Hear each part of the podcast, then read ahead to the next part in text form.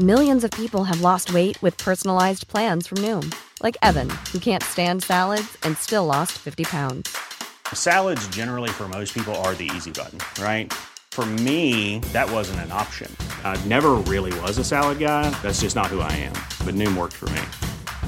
Get your personalized plan today at Noom.com. Real Noom user compensated to provide their story.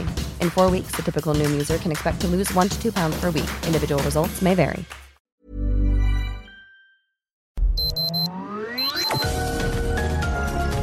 Heraldo Media Group presenta Sergio Sarmiento y Lupita Juárez. Información veraz y oportuna con un toque personal y humano. Por El Heraldo Radio, donde la H suena y ahora también se escucha.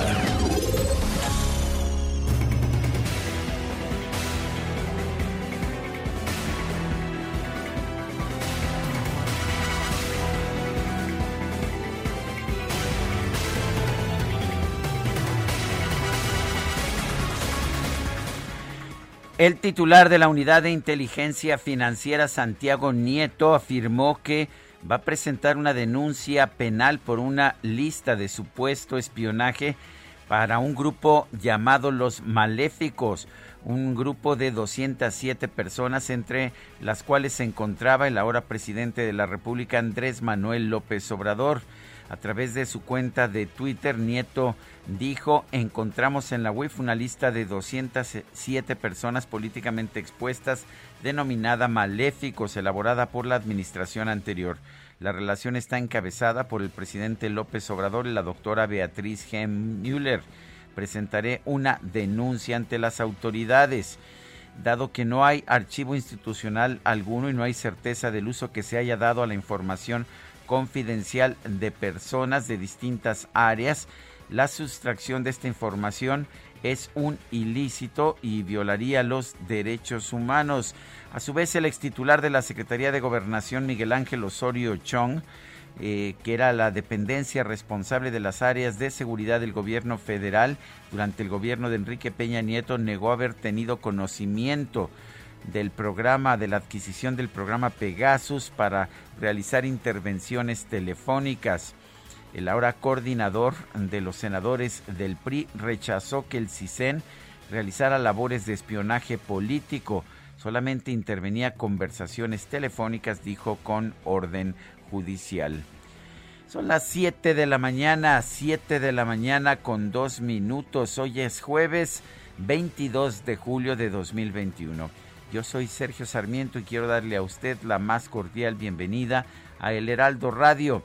Lo invito a permanecer con nosotros en las próximas tres horas. Usted estará muy bien informado, se lo puedo asegurar, ya que ese es nuestro principal objetivo. También podrá pasar un rato agradable porque siempre hacemos un esfuerzo por darle a usted el lado amable de la noticia. Guadalupe Juárez, ¿cómo estás? Muy buenos días.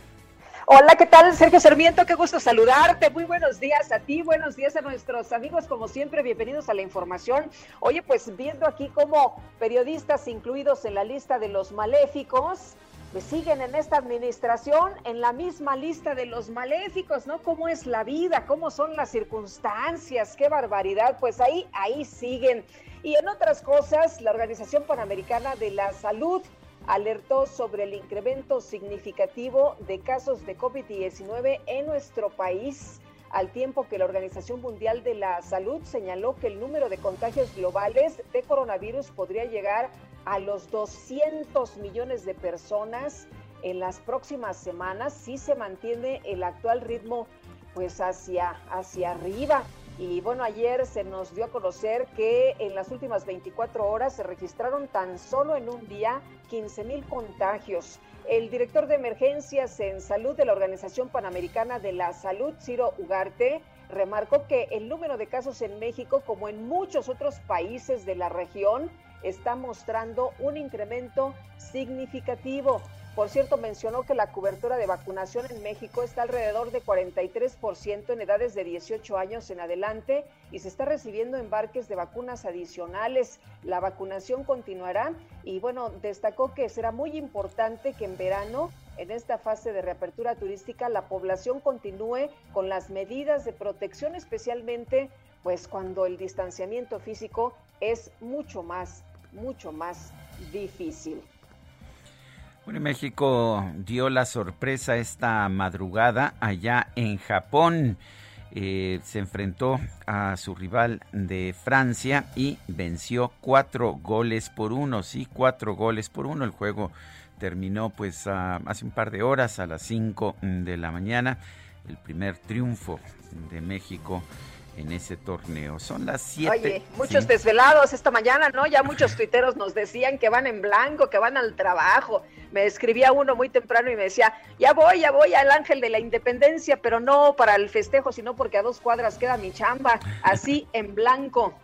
Bueno, son las siete de la mañana con cinco minutos.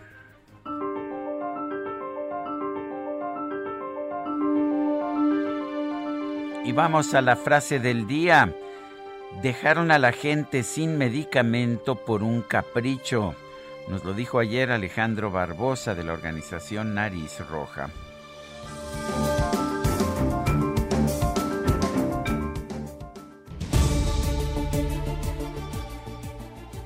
Bueno, y las preguntas, ya sabe usted que nos gusta preguntar. Ayer, por ejemplo, preguntamos, ¿la demanda de los padres de niños con cáncer por medicamentos es justa? 97.5% nos lo dijo, válida pero exagerada, 1.3%, pura propaganda, 1.3%. Recibimos 7.030 participaciones. La que sigue, por favor. Pues ahí va la que sigue, por supuesto. Esta mañana ya pregunté en mi cuenta personal de Twitter, arroba Sergio Sarmiento, lo siguiente. Si Peña Nieto espió a periodistas y opositores, ¿debe la Fiscalía General de la República presentar acusaciones penales en su contra, nos dice que sí 82.7%, que no 12.1%, lo que diga la consulta 5.2%. En 29 minutos en, en 29 minutos hemos recibido 1026 votos. Las destacadas del Heraldo de México. Dejen en paz al señor Peña Nieto, que seguramente sigue festejando su cumple. Y vámonos con Itzel González y las destacadas. Itzel, ¿cómo te va? Muy buenos días. También andas desvelada, ¿viste el foot? Lupita Sergio Destacalovers, muy buenos días. 4-1, ¿no? 4-1. Híjole, luego dicen que nosotros no dormimos por andar trabajando, pero también luego nos echamos nuestro partido trabaja, Trabaja si tienes la pantalla encendida. Hay este, tres pantallas a la vez, ¿no? Ah, trabajando, redactando. ¿Falso? Falso lo de que trabaja, ¿verdad? Falso que trabajamos y solo nos divertimos, ¿verdad, Quique? No, pues tú también. Yo creo que tú también. Tú tampoco dormiste, ¿verdad?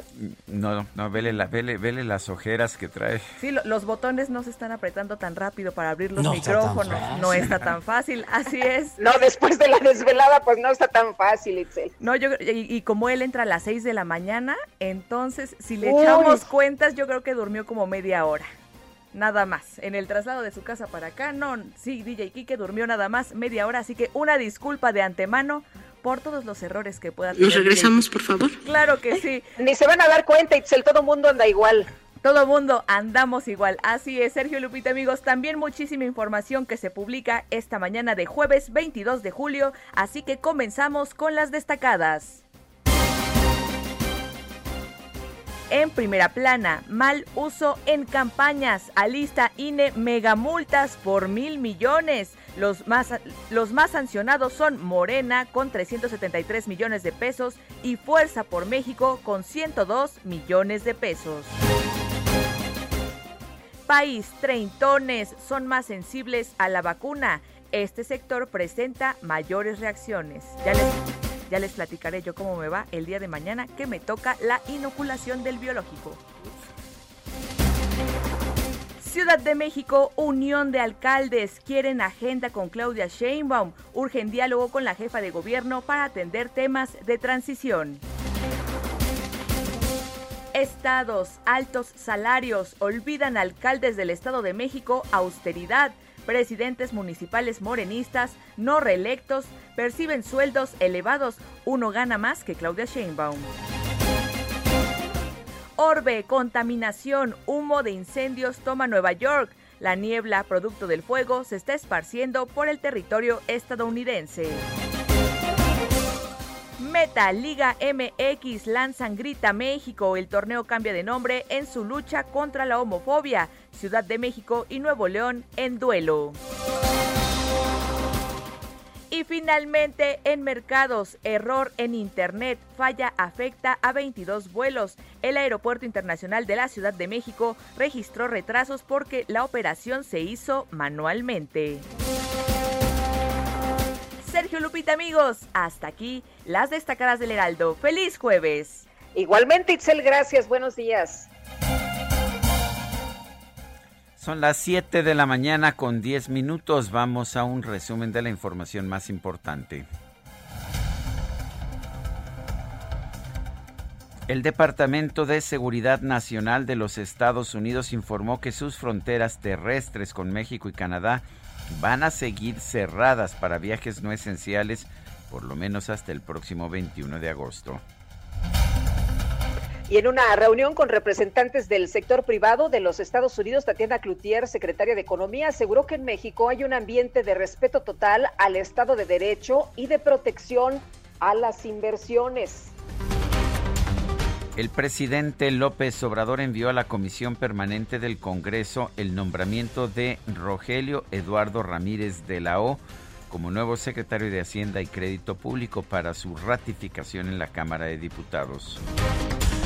Y Luisa María Alcalde, la secretaria del Trabajo, informó que alrededor de 1.600.000 trabajadores que se encontraban en esquemas de subcontratación ya fueron reconocidos por sus empleadores directos. Pues si eran 4 millones los oficiales en esquemas de subcontratación, muy mal porque el primero de agosto tendrían que estar todos ya contratados nuevamente. Esto significa que pues como 2 millones 400 mil trabajadores podrían quedarse sin empleo. La Confederación de Cámaras Industriales expresó su respaldo a la propuesta del senador de Morena, Ricardo Monreal, de posponer al primero de septiembre la entrada en vigor de la reforma en materia de subcontratación. El organismo pidió ampliar este plazo lo más que se pueda para asegurar la eficacia de la ley. Lo que dicen los empresarios, eh, las empresas que están teniendo que hacer los ajustes dicen que es una pesadilla burocrática. Bueno, y por otra parte, la senadora del PAN, Kenia López, propuso postergar hasta el próximo primero de enero la aplicación de la reforma en materia de subcontratación, ya que considera que ampliar este plazo por un mes no sería suficiente para los empleadores. Un grupo de trabajadores de la Universidad de las Américas Puebla denunció que debido al conflicto legal por el control de la institución no han recibido sus sueldos. Por otra parte, un grupo de intelectuales, también de miembros del Colegio Nacional, académicos galardonados, académicos de distintas instituciones, de miembros del Consejo Estudiantil de la Universidad de las Américas Puebla actual y pasados y de exalumnos de la universidad dieron a conocer un comunicado en defensa de la Universidad de las Américas Puebla. Federico Reyes Heroles y Enrique Cárdenas son quienes han impulsado este comunicado. Bueno, por cierto, ayer no dejaron entrar al rector eh, Derbez, ¿no? A las instalaciones de la Universidad de las Américas allá en Puebla. Y por otra parte, por tercer día consecutivo, los integrantes de la Coordinadora Nacional de Trabajadores de la Educación realizaron bloqueos en las vías férreas de Uruapan, Michoacán, para exigir que el gobierno estatal cumpla con el pago de salarios atrasados. Nosotros platicamos pues con uno de los dirigentes y decía, nosotros no somos, son otras personas. La unidad de fiscalización del INE identificó que los influencers que presuntamente fueron contratados por el Partido Verde para hacer proselitismo durante la pasada veda electoral habrían recibido instrucciones para justificar sus actos ante las autoridades. Pues muy bien, aleccionaditos. Y la Sala Superior del Tribunal Electoral confirmó que los partidos políticos no podrán tener representantes en todas las mesas receptoras de la consulta popular del próximo primero de agosto, a pesar de que así lo exigía Morena. La Comisión de Quejas y Denuncias del INE pidió al gobierno federal que retire de sus páginas de internet la grabación de la conferencia de prensa matutina del 19 de julio por haber violentado la veda por la consulta ciudadana del próximo primero de agosto. El exsecretario de Gobernación, Miguel Ángel Osorio Chong, aseguró que durante su gestión no, no tuvo conocimiento sobre la presunta contratación del software espía Pegasus. El dirigente nacional de Morena, Mario Delgado, pidió a las autoridades que no haya impunidad en el caso del presunto espionaje a políticos, periodistas y activistas a través del software Pegasus. Sí, entre los periodistas Proso, Carlos Loret de Mola y bueno, pues también políticos como el actual presidente López Obrador. Bueno, los mismos que estaban en la lista negra siguen en la lista negra, no les gusta, no les gusta. Bueno, el presidente nacional del PRI, Alejandro Moreno, propuso crear una comisión legislativa que aclare el presunto espionaje realizado por el gobierno federal a políticos, activistas y periodistas. El senador sin partido Emilio Álvarez y Casa anunció que va a presentar una denuncia ante la Fiscalía General de la República por el espionaje del que fue objeto con el programa Pegasus. Daré curso a una denuncia en la Fiscalía General de la República. Espero que se actúe conforme a derecho. De hecho, la Fiscalía tiene ya denuncias presentadas e infelizmente no ha actuado. Esperemos no solo que la Fiscalía actúe en materia de su competencia, sino hago un llamado al presidente de la República para que la brevedad constituya un grupo de trabajo con las personas afectadas que se ha dado a conocer nacional e internacionalmente que han sido investigados, incluso gente de su familia, para que se pueda tener la absoluta certeza que hoy no existe de que el Estado mexicano no está utilizando este sistema de espionaje el secretario de Salud, Jorge Alcocer, el exsecretario de Hacienda, Arturo Herrera, y la oficial mayor de la Secretaría de Hacienda, Talía Lagunas, fueron denunciados ante la Fiscalía General de la República por presuntamente desacatar el mandato judicial de garantizar el abasto de medicamentos oncológicos. El Congreso de Guerrero anunció la suspensión de sus sesiones presenciales debido a que tres diputados locales y varios trabajadores fueron diagnosticados con COVID-19. La Confederación Patronal de la República Mexicana de la Ciudad de México afirmó que hay temor de que se llegue a un nuevo cierre de empresas si no se controlan los contagios de COVID-19, ya que esto representaría una catástrofe para la economía. El director general del IMSS, Robledo, informó que del 9 al 20 de julio aplicaron 238 mil vacunas contra el COVID-19 en el estado de Chiapas. Y la Secretaría de Salud Federal informó que este miércoles se registraron 15.198 casos nuevos. Tan solo en un día, escuchó usted bien el número de contagios de COVID-19 y bueno, también, también 397 personas que perdieron la vida. La Organización Panamericana de la Salud advirtió que México enfrenta el desafío de tener una reapertura turística y económica en pleno periodo vacacional ante un escenario de incremento significativo de contagios y muertes por COVID-19. La Organización Panamericana de la Salud también señaló que su red de vigilancia genómica identificó que las variantes Delta, Alfa y Gamma de COVID-19 son las que tienen mayor presencia en los países de la región. La farmacéutica estadounidense Johnson Johnson señaló que en, en 2021 espera generar ventas por 2.500 millones de dólares en vacunas contra el COVID-19. El secretario de Relaciones Exteriores, Marcelo Ebrard, confirmó que en el mes de agosto México será sede de las mesas de negociación promovidas por la comunidad internacional para resolver la crisis política de Venezuela.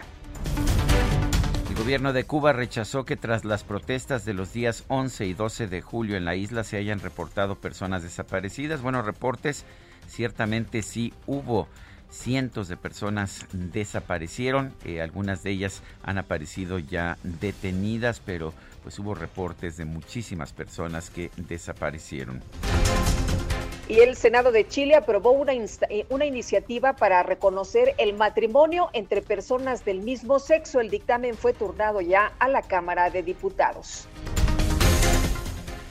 Y en información deportiva, la selección mexicana sub-24 derrotó a Francia por marcador de 4 a 1. Y el presidente de la Federación Mexicana de Fútbol, John de Luisa, informó que el organismo recibió una nueva multa, sí, una nueva multa de 2.1 millones de pesos por la persistencia del grito homofóbico.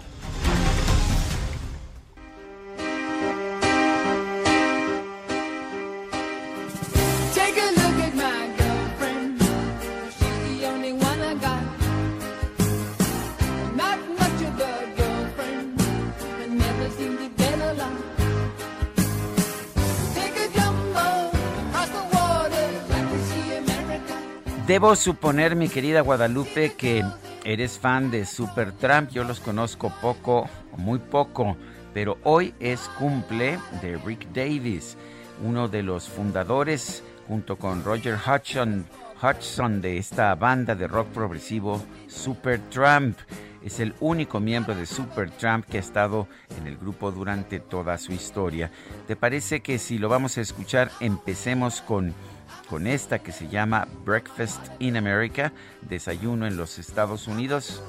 Me parece excelente, mi querido Sergio. Y bueno, pues qué bueno que estaremos escuchando a Supertramp, este grupo británico. Pues mira, se fundó en el 69, ¿qué te parece? Pero pues todas las generaciones estamos muy agradecidos porque pues, hicieron extraordinaria música. Bueno, pues Rick Davis nació el 22 de julio de 1944. Hoy está cumpliendo 77.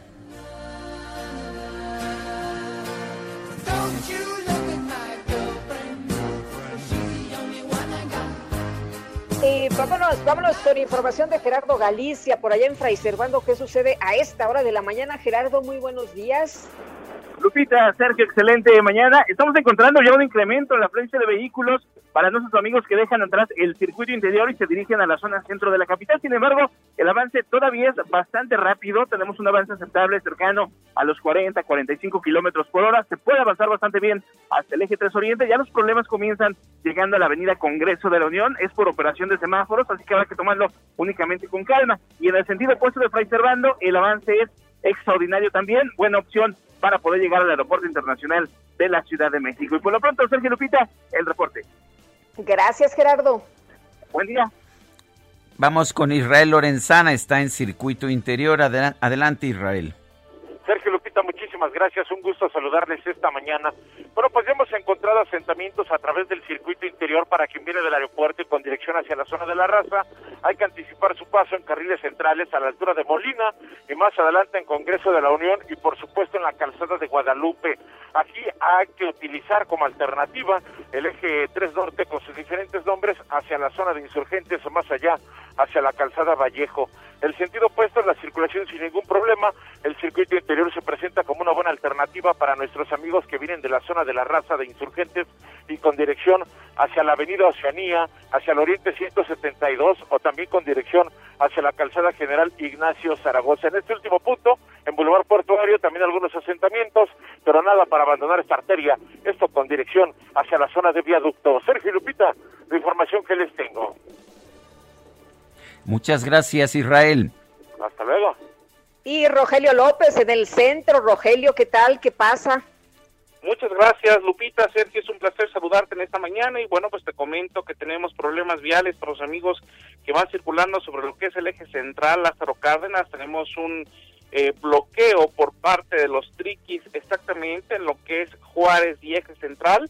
Ellos nuevamente deciden bloquear en su totalidad esta importante avenida y bueno, pues con ello elementos de la Secretaría de Seguridad Ciudadana pues ya están haciendo cortes a la circulación a partir de lo que es Fray entonces ya tenemos carga abundante sobre lo que es el eje central y bueno, para los amigos que van a incorporarse hacia lo que es la zona centro, bueno, pueden utilizar sin mayor contratiempo lo que es la avenida los insurgentes. Hasta hace unos momentos sobre lo que es la avenida Chapultepec teníamos un tráiler atorado en el bajo puente y bueno, pues afortunadamente ya los elementos de vialidad de la Subsecretaría de Tránsito lograron retirar esta pesada unidad, la cual, bueno, pues no midió sus dimensiones y quedó totalmente atorada. Y bueno, pues con ello ya también puede circular sobre lo que es la avenida Chapultepec. Complicada la vialidad en la zona centro, Sergio Lupita. Muy bien, muchas gracias. Hasta luego, Rogelio. continuamos pendientes. Son las 7 de la mañana con 24 minutos. Guadalupe Juárez y Sergio Sarmiento estamos en el Heraldo Radio. Regresamos en un momento más.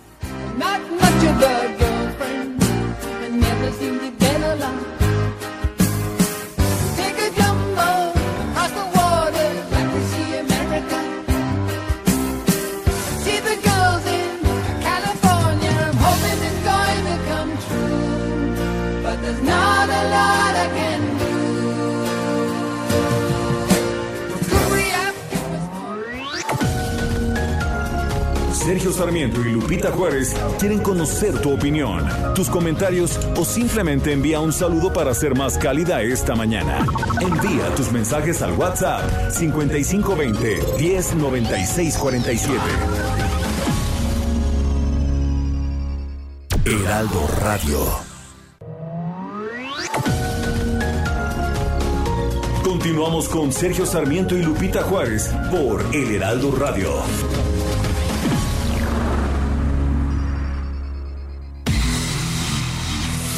El 22 de julio es una fecha especial para todos los aficionados del automovilismo, ya que un día como hoy, pero de 1894, se llevó a cabo la primera carrera de autos de la historia. Ese día, a las 8 de la mañana, 21 pilotos tomaron la salida de la famosa carrera París-Rouen, una prueba de 127 kilómetros de recorrido que comenzó en la capital francesa. El evento fue organizado por el diario Le Petit Journal el reglamento establecía que los participantes tenían que manejar autos de carruaje sin caballos, no peligrosos, fáciles de conducir y baratos para el viaje. Originalmente se postularon 102 candidatos, pero luego de tres días de calificaciones la lista se redujo a 21 competidores. El primer vehículo que llegó a la meta era manejado por Conde Dion, cronometrando un tiempo de 6 horas y 48 minutos a una velocidad sorprendente de 19 kilómetros por hora.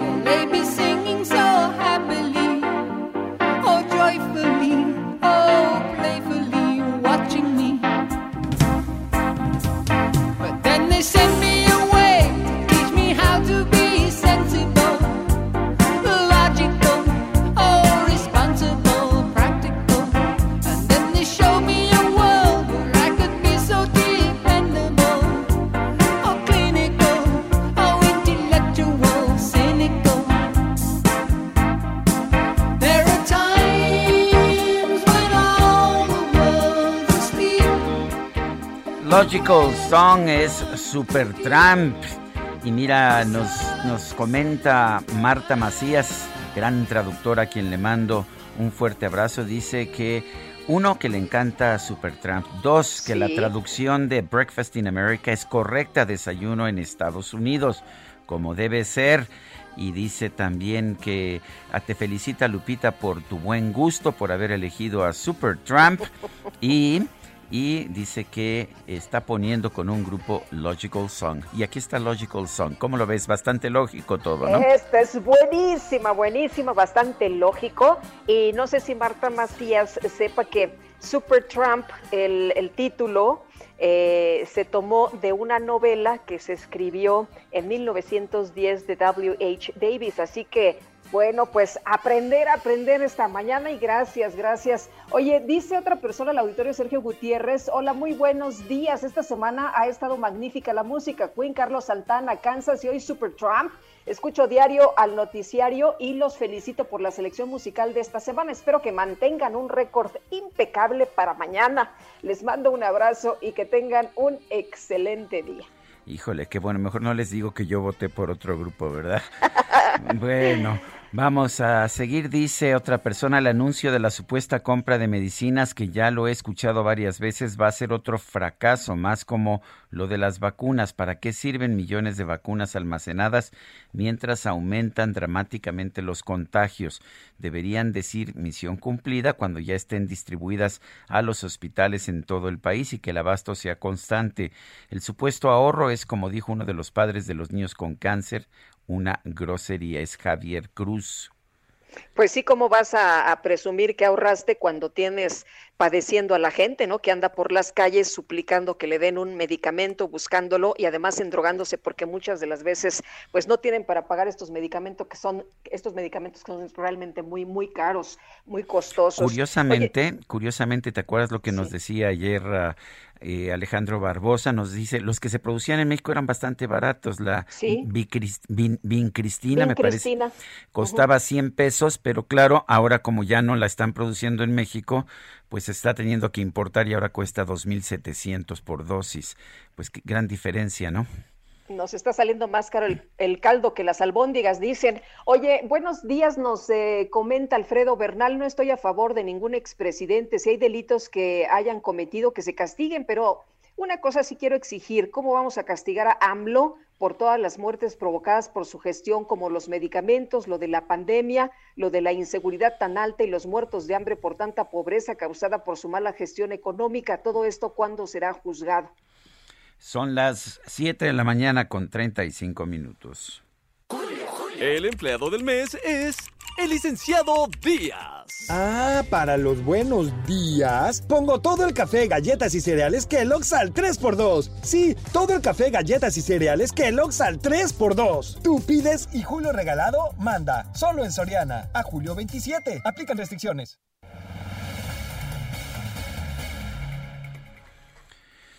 Las defunciones por COVID-19 llevan tres semanas consecutivas en aumento. Gerardo Suárez nos explica. Adelante, Gerardo. Muy buenos días, Sergio Lupita. Las muertes por COVID-19 ya acumularon un periodo de tres semanas consecutivas en aumento, así lo revelan datos de la Secretaría de Salud.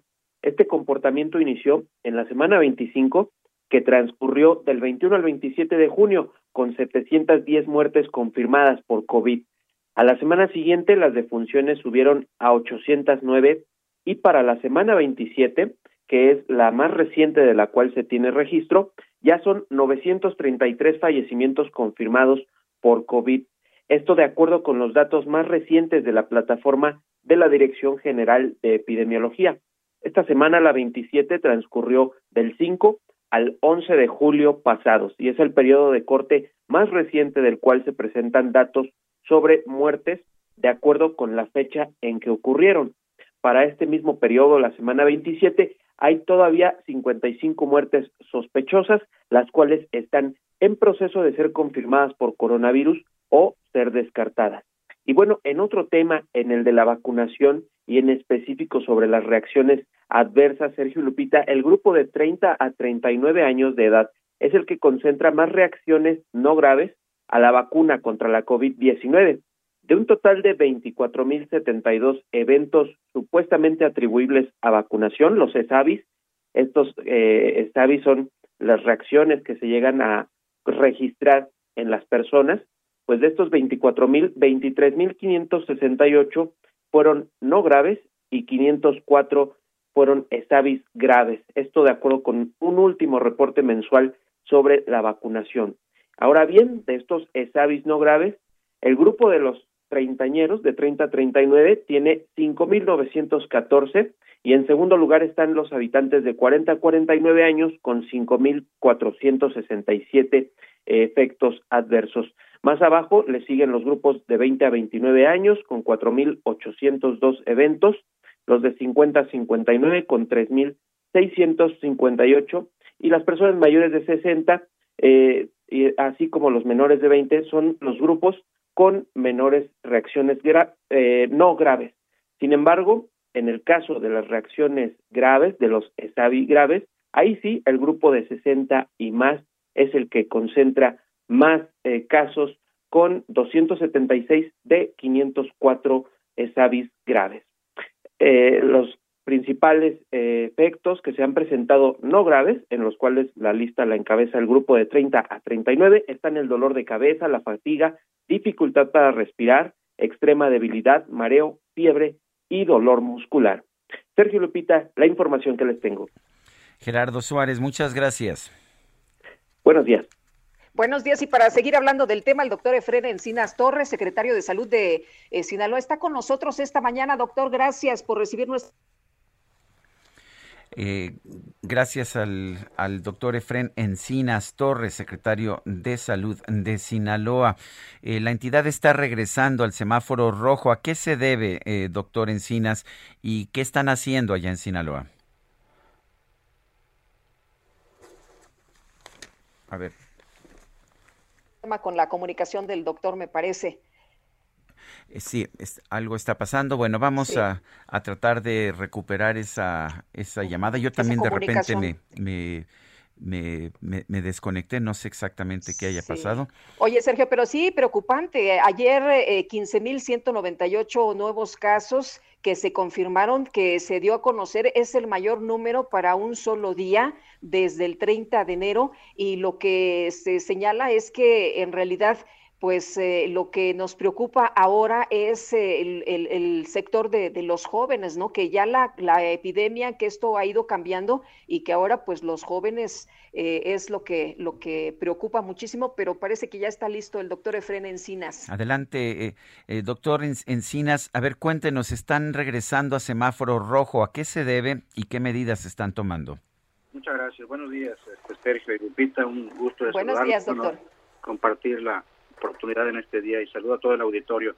En efecto, en el día que estuvimos la semana pasada en el Consejo Nacional de Salud, cuando se presenta la evaluación y la metodología más actualizada de los indicadores del semáforo epidemiológico, Sinaloa eh, regresa al color rojo, lo cual de inmediato nosotros salimos, el gobernador Clino Raz y un servidor, pues anunciar lo anterior a efecto de implementar eh, las medidas que fueran necesarias desde el punto de vista de prevención para tratar de contener y mitigar el impacto de la pandemia. Indudablemente consideramos que es multifactorial. Sinaloa es un estado geográficamente pues localizado en un sitio en el que hay mucha movilidad. Hay más de 11 vuelos promedio al día. Eh, los municipios donde más está golpeando ahorita pues es los municipios de Culiacán y Mazatlán. Culiacán es un centro de negocios amplio, y lo mismo ocurre en el caso de Mazatlán, pues es un lugar turístico y así algo similar en otras entidades federativas. Además, pues la alta movilidad que tuvo por los eventos recientemente pasados que contribuyeron, pues, ¿por qué no decirlo también?, a un relajamiento social. Todos estos factores y el hecho, pues, de no tener total cobertura en la protección eh, desde el punto de vista de la inmunidad, pues son factores que, influyen, ¿verdad? De tal forma que así estamos, pero tenemos que salir adelante, se han impulsado las acciones correspondientes en ese sentido y en una evaluación permanente, como hemos estado siempre informando con transparencia a toda la población sinaloense y del México y del mundo. Eh, doctor, eh, eh una pregunta sobre los jóvenes. ¿Qué ha pasado con este sector y cómo están con las vacunas? Y dos, ¿qué acciones van a tomar? El secretario, el subsecretario López Gatel dice que ya no habrá cierres absolutos. ¿Ustedes están en la misma sintonía?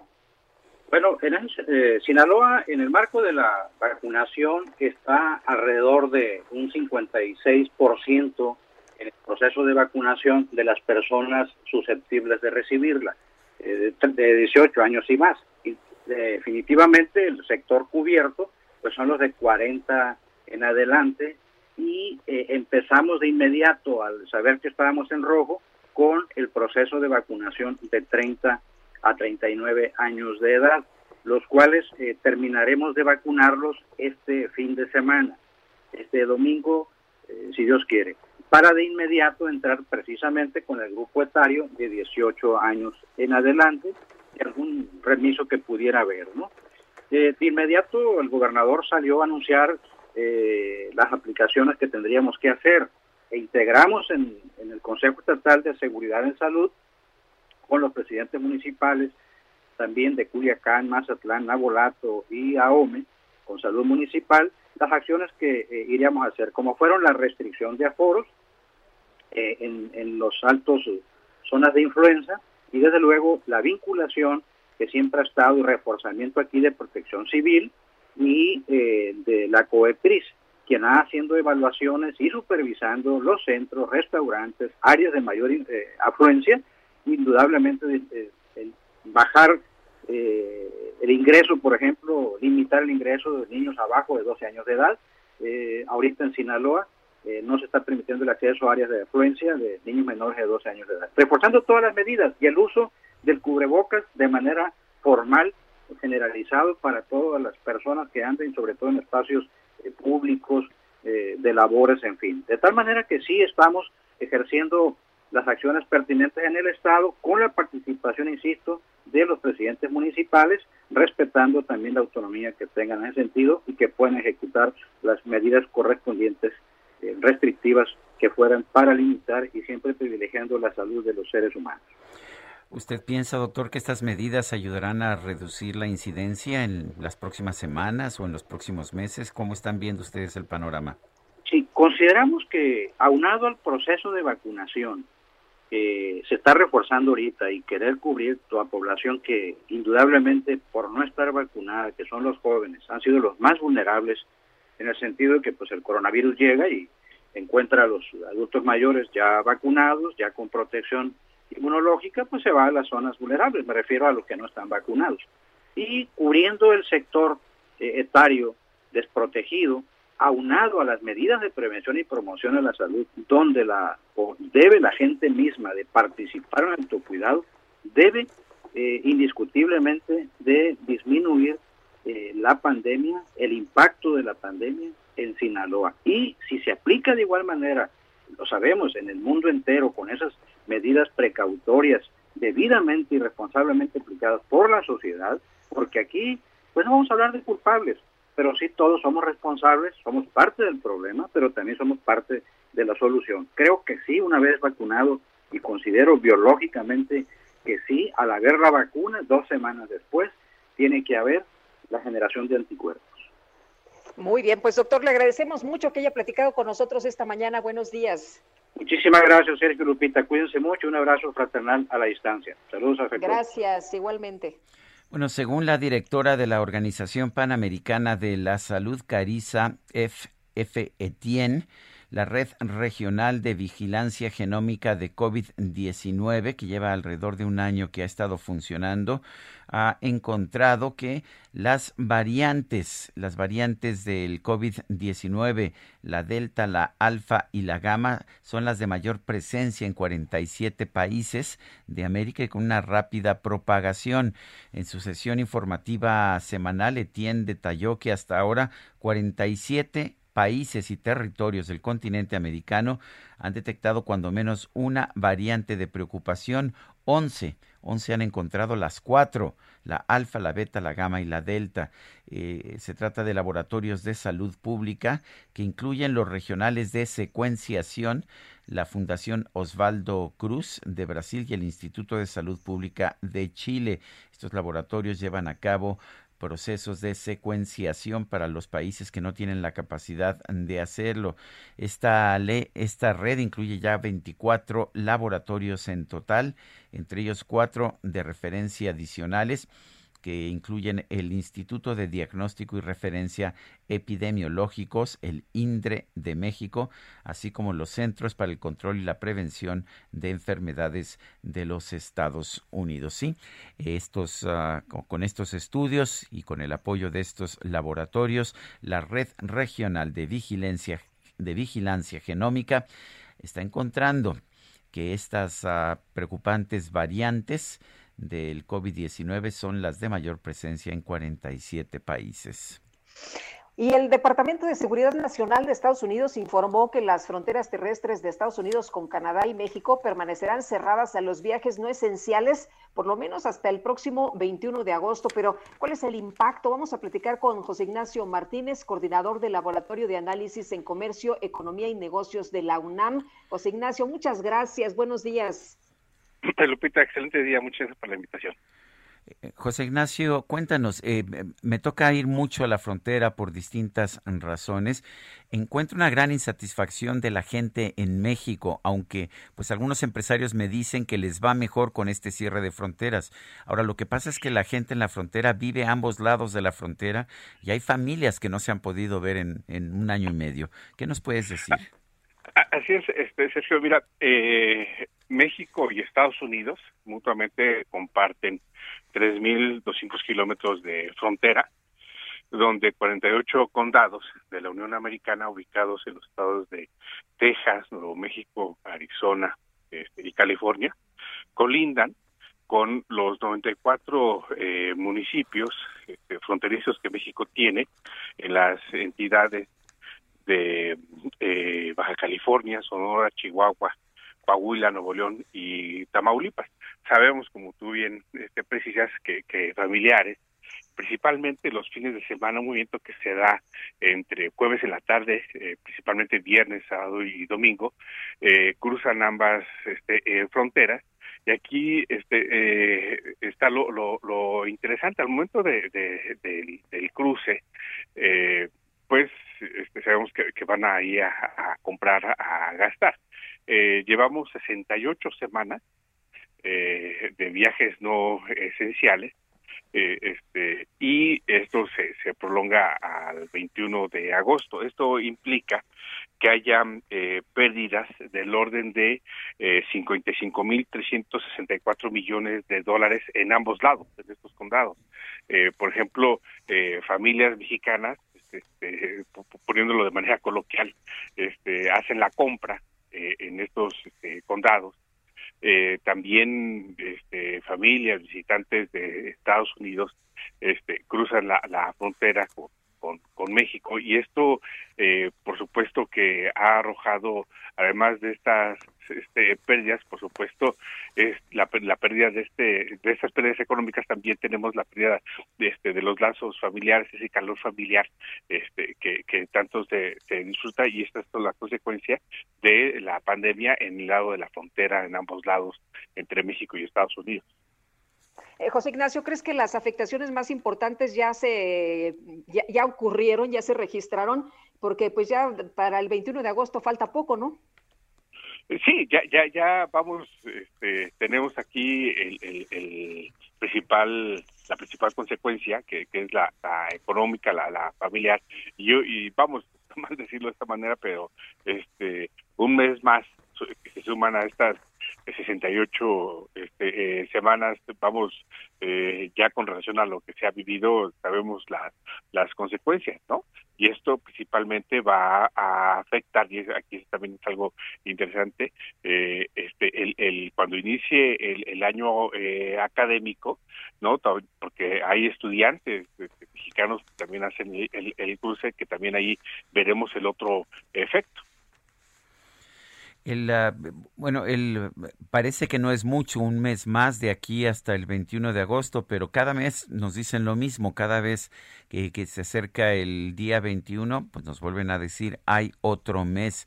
Eh, lo que tengo entendido que las consecuencias económicas son relativamente limitadas porque sí se permite la importación y la exportación, pero por otra parte, ¿tiene sentido sanitario esta medida? Este, mira, este, en cuanto a eh, la parte económica de importación exportación, ahí no no no no se ha detenido, ¿no? Este, el, el, el flujo este eh, sigue y sí, precisamente eh, es aquí donde viene la gran pregunta, porque eh, este, el estadounidense que eh, cruza no no no se le pide mayor este, trámite ¿no? Porque el, el, el, el pasaporte, ¿no? Este, no, no se le pide, por supuesto, visa, eh, y hasta ahí. Pero si el mexicano este, eh, va hacia Estados Unidos, tiene que este, eh, mostrar eh, por supuesto el pasaporte, la visa y algo muy importante, ¿no? Este, las condiciones de la de la vacuna. Eh, se esperaba que con el lote que eh, el gobierno de Estados Unidos eh, brindó a México el lote de Johnson Johnson eh, que pudiera esto abrir eh, la, frontera no fue así. Entonces el gobierno mexicano en este mes este, necesariamente tiene que aplicarse en este en esta uh, frontera que tenemos con Estados Unidos para demostrar que sí está haciendo lo, lo conducente. Y esto provoque por supuesto que al 21 de agosto en la víspera del 21 de agosto ya se tengan las condiciones para venir. Esperemos que eh, la, la, la, la eh, este patógeno no no no tenga este, eh, rebrotes este, a, a, un mes como lo estamos teniendo en estos días y pronto tengamos abierta la frontera. Muy bien, pues José Ignacio, muchas gracias por platicar con nosotros esta mañana. Muy buenos días. Lupita Sergio, mucha, muy agradecido por la invitación. Gracias. Gracias. Son las, las 7 con 54. Nuestro número para que nos mande mensajes de WhatsApp es el 55 20 10 96 47. Repito, 55 20 10 96 47. Guadalupe Juárez y Sergio Sarmiento estamos en el Heraldo Radio. watching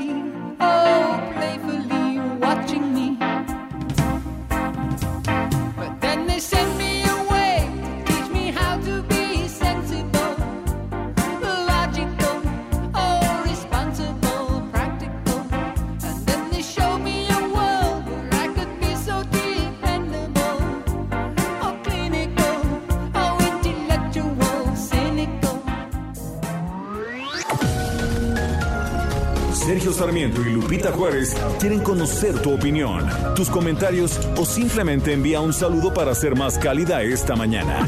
Envía tus mensajes al WhatsApp 5520 109647. Heraldo Radio, la H que sí suena y ahora también se escucha. Continuamos con Sergio Sarmiento y Lupita Juárez por El Heraldo Radio.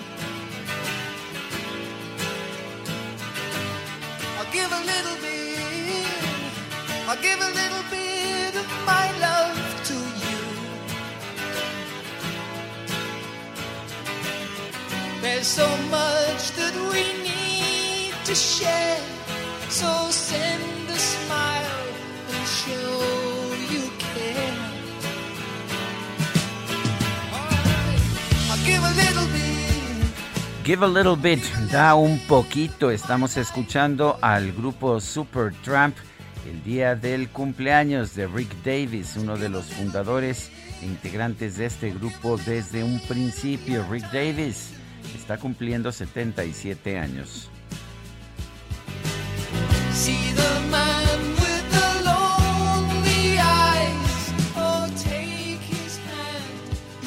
¿A poco no te pones de buenas con esta música? Sin duda. Bueno, y vámonos a los mensajes.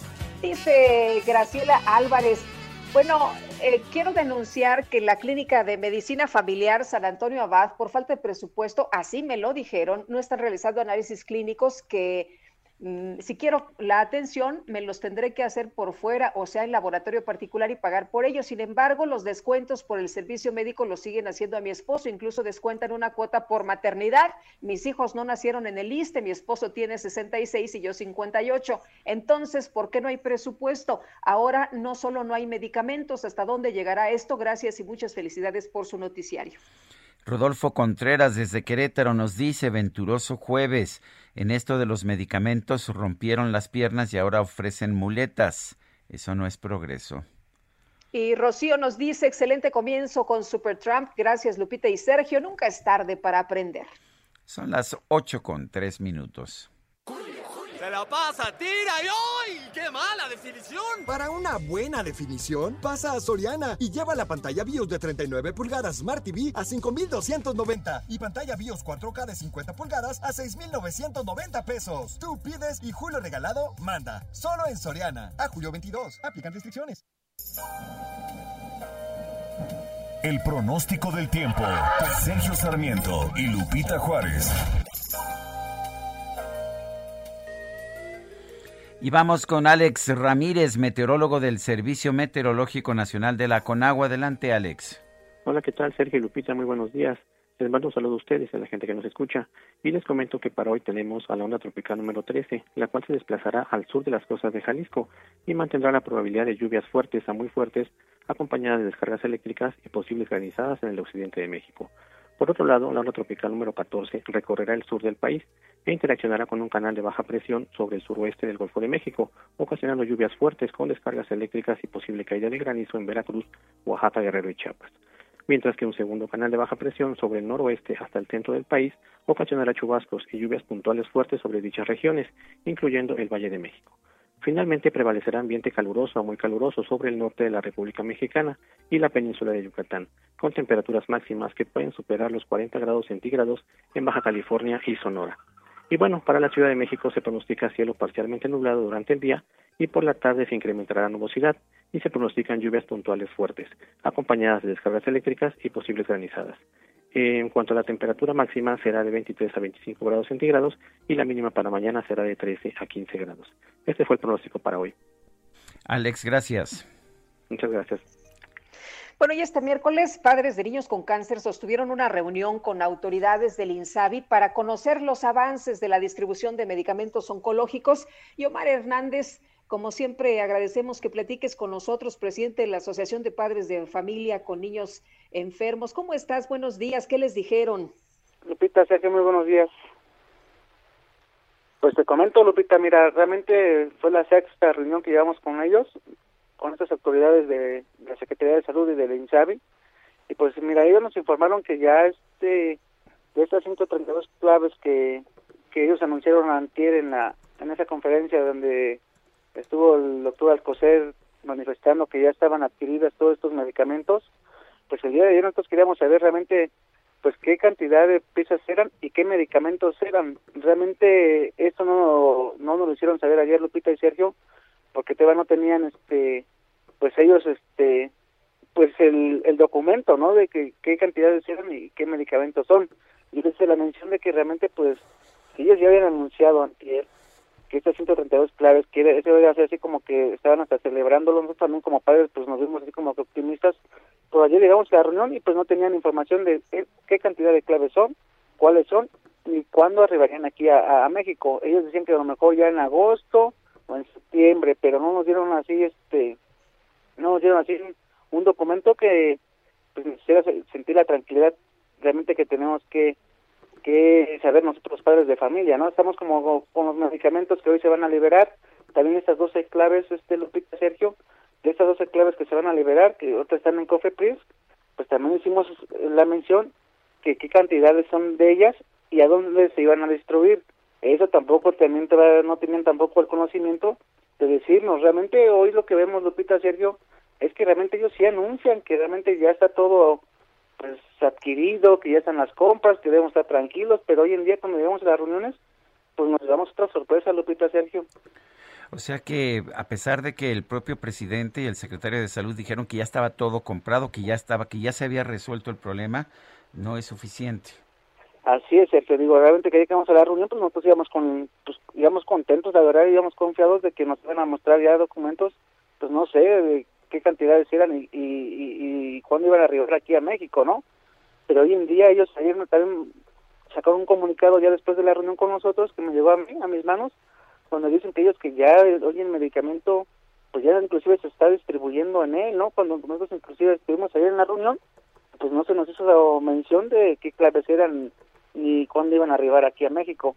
Lo único que vemos que fue bueno de esto de la sexta reunión del tema de Veracruz que hubo autoridades estatales de ahí de, este de este estado de la República estuvieron los dos directores donde hoy en día pues el problema pues era era grave o es grave porque este realmente pues el medicamento no hoy en día pues no estaba llegando a estos hospitales inclusive hubo 20 mamás allá de Veracruz tanto del hospital de Jalapa y el hospital infantil que ayer en, en presencia de estos directivos les decía miren hasta el día de hoy fuimos y todavía el medicamento nos dicen que no hay.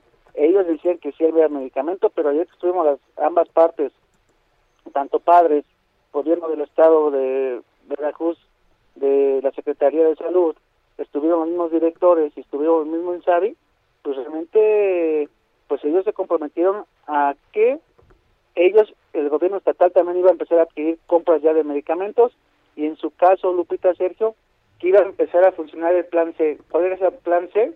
que con esta central de mezclas que se llama Farmatixa, pues iban a empezar a funcionar ya en el estado de Veracruz. Digo, realmente Eso fue lo que nos comentaron, pero no nos dijo cuándo iba a empezar ya a funcionar de una manera ya, ya exacta. Se nos dijo nada más que ya estaban capacitando a la gente con esta central de mezclas en el estado de Veracruz y que así mismo esto iba a ser en todos los estados de la República en todos los hospitales, pero todavía no tienen una una fecha de cuándo van a empezar a, funcionar esta central de mezclas, Lupita Omar, se puso feo el asunto ayer en, en Veracruz. Eh, tenemos entendido que hubo por ahí, pues eh, prácticamente una especie de, pleito de, de, la gente del INSABI, porque las, los padres de familia pues estaban enojados, ¿no? Exactamente, pues digo, ahora sí que como usted ahora sí que todo, ahora sí que las partes involucradas se puede decir, pero nosotros hicimos la mención de que había pasado con el medicamento del 24 de junio que todavía no había llegado a los hospitales. Ya cuando estuvo, no me acuerdo este funcionario del estado de Veracruz, no me recuerdo el nombre, fue cuando él dijo, dice, que realmente este medicamento que hoy en día llega, pues no se ve reflejado porque es muy poco. O sea, él lo mencionó así, que era muy poco medicamento pues para los hospitales y pues no se ve reflejado en él. Fue cuando realmente pues se puso tenso porque ya la una licenciada de la Secretaría de Salud les dijo que realmente pues que hoy en día pues que ellos llegan a conocer qué va a pasar con ese medicamento y entonces este funcionario les dijo, por lo que yo eh, lo, así que lo logramos entender, digo, pues si no se ve reflejado el medicamento que llega a los hospitales de Veracruz, es porque el mismo INSABI y la misma secretaría pues no nos manda el medicamento. Hubo un altercado ahí fuerte entre ellos que estuvo, bueno, tuvo que eh, intervenir el doctor Santalla pues para que se calmara un poquito la discusión entre entre estas dos partes, tanto la Secretaría de Salud y el gobierno del estado de Veracruz. Bueno, lo que me preocupa es que no es la primera vez que el presidente anuncia que están los medicamentos y resulta que no están. Es que eh, en realidad hasta festejó, el secretario de salud casi llora diciendo que estaban muy emocionados por el gran triunfo que habían obtenido y resulta que no están. Pues sí, este, así Sergio, mira, ellos realmente hasta festejaron y, y hasta se mencionó que habíamos sido exagerados, ¿no? Eso lo dijo el secretario de Salud, que era un, una exigencia válida, pero exagerada y además pues politizada, es lo que dijo. Pues sí, mira, Sergio, yo realmente, pues él nunca ha estado en estas reuniones, pero él sabe quiénes somos nosotros hoy en día, nos conoce y pues él nos diga de cara así de frente, ¿no? Oye, más han sido exagerados cuando se deja a un paciente un mes y medio, dos meses sin quimioterapia, eso se le llaman exageración, pues no sé qué, pues realmente por qué lo llaman de esa forma. Exagerado es, yo lo diría hacia ellos, exagerado es que estén festejando estas 132 claves que anunciaron el día de antier en esta en esta conferencia de prensa, pero que el día de ayer que llegamos, pues no se nos dijo qué claves eran ni qué cantidades son. Entonces. Omar, ¿van a participar ustedes en la marcha del 24? Eh, ¿Están de acuerdo ustedes? Eh, ¿Se puede lograr algo con estas movilizaciones? Mira, Lupita, en cuestión de la marcha, yo este, hemos sido muy claros, somos una asociación hoy en día muy transparente, que realmente, pues yo, gracias a todos los papás que, que nos dejan representarlos a ellos, ¿no? Hoy en día somos más de 1.500 padres, pero nosotros tuvimos una reunión en el fin de semana, Lupita, ellos me hacían la mención, pues varios padres de familia, representantes de cada estado de la República, que realmente esta marcha no íbamos a no íbamos a asistir porque realmente nosotros pensamos, Lupita, que es un retroceso para nosotros, ¿no? Porque realmente hoy en día pues nosotros tenemos la comunicación ya con la Secretaría, que digo, también no ha habido, no hay muchos avances, soy honesto, pero pues hoy en día ya tenemos el diálogo con ellos, ¿no? Entonces realmente pues es seguir con el tema, o sea, no soltarlo, porque realmente ellos se comprometieron ya la siguiente semana a que nos iban a, a decir de estas 132 claves cuáles son, qué cantidades son y realmente cuándo va a empezar a funcionar esta central de mezclas ya en una forma ya pues ya oficial, Lupita. Muy bien, pues Omar, muchas gracias por platicar con nosotros. Muy buenos días. Un saludo, Lupita Sergio. Tenga buen día. Son las 8 con 13 minutos. Vamos con el químico. El Químico Guerra con Sergio Sarmiento y Lupita Juárez. Luis Manuel Guerra, ¿cómo estás? Buenos días, ¿qué nos tienes? Hola Sergio Lupita, un caso importante, fíjense, para el, futuro inmediato económico de México y es esto que se ha estado generando en contra de la minería en México. Pareciera ser que sobre todo los, mis colegas más radicalistas y los ambientalistas eh, piensan que la minería es así como un, pecado, ¿verdad? En una forma cuasi religiosa.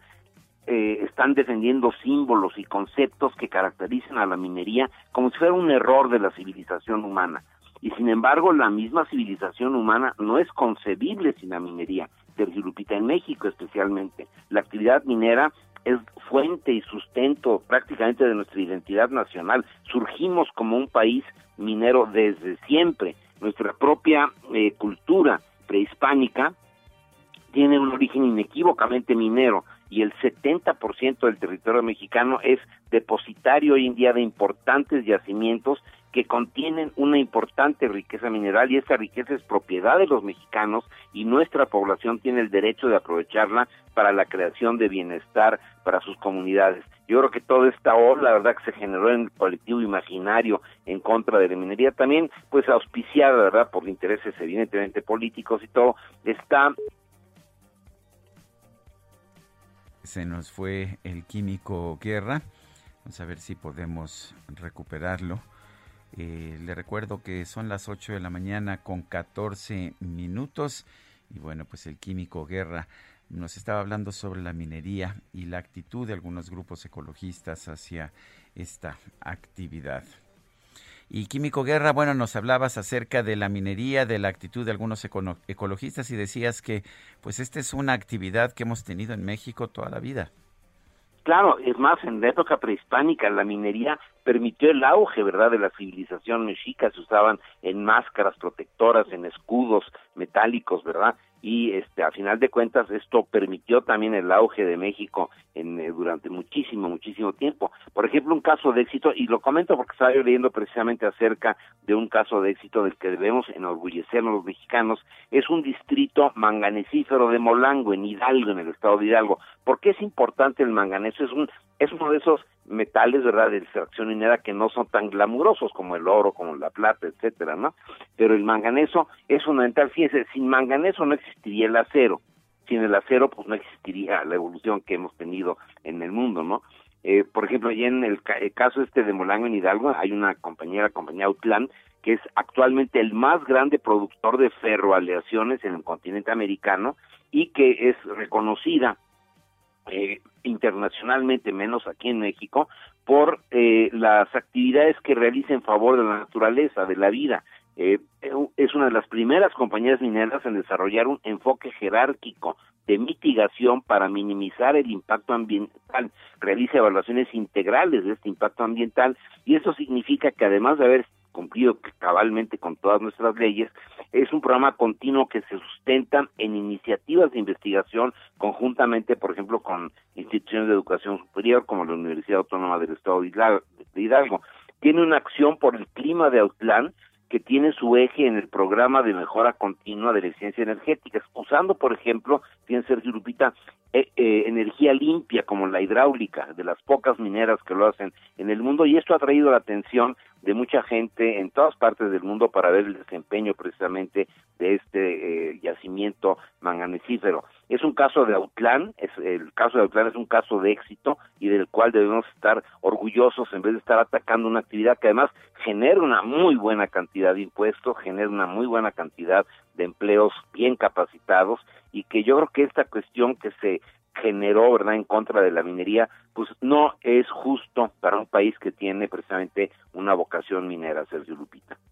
Pues interesante, Químico, porque esto que dices de, de, que cambian a las comunidades es una realidad, generan trabajo, generan progreso, generan desarrollo y eso es lo importante, ¿no? Que se conviva pues con la naturaleza, que se puedan extraer estos materiales, estos minerales, pero que también traigan un aporte positivo a, la región y todas las eh, em, ciudades mineras hemos visto pues traen desarrollo. Claro, con el caso de Zacatecas, tu, tu hogar, ¿no? Efectivamente. Eh, y este y a mí se me hace que esta cuestión de estar atacando constantemente a la minería es ciega y a final de cuentas va a generar o está generando una opinión equivocada de nosotros los mexicanos que como digo tenemos desde el origen de la nación mexicana una vocación minera. Bueno, pues gracias Químico Guerra. Al contrario, buenos días Sergio, buenos días Lupita. Buenos días, Químico. Y vamos a platicar con Rodrigo Gursa Cárdenas, es abogado del eh, patronato de la Universidad de las Américas en Puebla. Y Rodrigo, gracias por conversar con nosotros esta mañana. A veces parece que nos hacemos bolas con este tema de la Universidad de las Américas. ¿Cómo estás? Buenos días. Lupita, Sergio, muy buenos días. Primero que nada, agradecerles el espacio. Y por otro lado, pues, Creo que la confusión se ha dado un poco más por la desinformación que ha dado Luis Ernesto Derbez y su gente, así como el vocero de la Fundación Mary Street Jenkins, de los cuales distorsionan la realidad legal y los alcances realmente de, los actos jurídicos que hemos llevado a cabo nosotros, de los que han intentado ellos y demás. Creo que ahí deviene mucho la, desinformación y la confusión, tanto de ustedes como del público, como de los estudiantes y, del claustro de maestros. ¿Qué- qué exactamente cuál es la situación jurídica? ¿Qué es lo que han determinado los tribunales? Mira, por el momento el patronato, eh, para que obviamente estoy contratado y demás, es el patronato que es legítimo, es el que por medio de unas medidas cautelares que se determinaron por un juzgado de distrito, se tomó la administración y el control de, la universidad. Ahora bien, eh, tú como es bien sabido, también se nombró ya nuevo rector, que es Ríos Peters, se hizo conforme a los estatutos que son vigentes, no conforme a los estatutos que no tienen validez en virtud de que están viciados de origen, y no se podían eh, eh, convalidar un acto ilícito. Eso por un lado. Y por el otro, el fin de semana estuvo ahí girando la noticia que supuestamente un juez de distrito había eh, dado una resolución en la cual se le otorgaba una suspensión a, eh, digo, a Luis Ernesto Derbez, lo cual pues eh, quiero aclarar este- desde este momento que es falso. Esa supuesta suspensión, para empezar, ni siquiera puede tener efectos restitutivos, no puede ser contra un acto consumado, y además de ser promovida por una persona que ya no tenía poderes, porque se la habían revocado en mayo de este año, y lo sabe, o sea, estaba notificado de esta situación. Y también eh, la otra parte es, creo que eh, Luis Ernesto Herbés, en lugar de, de entregar y acatar los mandamientos judiciales, se ha dedicado a tomar las, las propias eh, canales institucionales para defenderse a sí mismo, en lugar de- de defenderse ante las instancias judiciales, lo que ha hecho es desinformar a la gente y demás. Nosotros como abogados ya tomamos una, ya presentamos una queja ante el Consejo de la Judicatura en contra de este secretario en funciones, el cual pues, obviamente se exacerbó de, de sus alcances, y por otro lado, pues obviamente esa supuesta sentencia era recurrible, lo cual ya también se hizo, y las cosas seguimos en, en el tema de que el patronato es el, el que se nombró apenas ahora en julio, y el rector es Ríos Peters. Eh, a ver, déjame, te pregunto una cosa. Fíjate que nos, eh, bueno, eh, tenemos información de que el pasado 16 de julio la Fundación Mary Street Jenkins obtuvo una suspensión de amparo otorgada por el Juzgado Tercero de Distrito en materia de amparo civil con sede en Puebla para que el campus de la Universidad de las Américas de Puebla, su administración y cuentas bancarias fueran regresadas de manera inmediata a quien reconocen como único patronato legalmente constituido que preside Margarita Jenkins de Landa. Mira, eh, en ese sentido, justo lo que te decía, Félix Edmundo Bautista Salazar, que fue el que promovió este amparo en el juzgado cuarto distrito de Puebla, solicitó no que, que incluso se usara a la Guardia Nacional, lo cual eh, es imposible porque no está entre sus facultades ni jurisdicción, a efecto de que supuestamente le entregaran el inmueble de la universidad. Dicha petición se les negó de manera categórica en virtud de que el juzgado se encontraba imposibilitado para ordenar la entrega de la posesión en virtud de que únicamente se podía realizar por conducto de la autoridad que decretó las medidas cautelares que constituyen el acto reclamado. Es decir, no podían, eh, o sea, un juzgado diverso no puede determinar si se entrega o no la universidad y mucho menos por medio de la Guardia Nacional. Es lo que te digo, utilizaron a las redes sociales para desinformar con este tipo de cuestiones y, y medio transquiversando ahí la información. A ver, lo que Sinceramente, nosotros entendemos que ustedes son los que no están cumpliendo los diversos mandatos judiciales.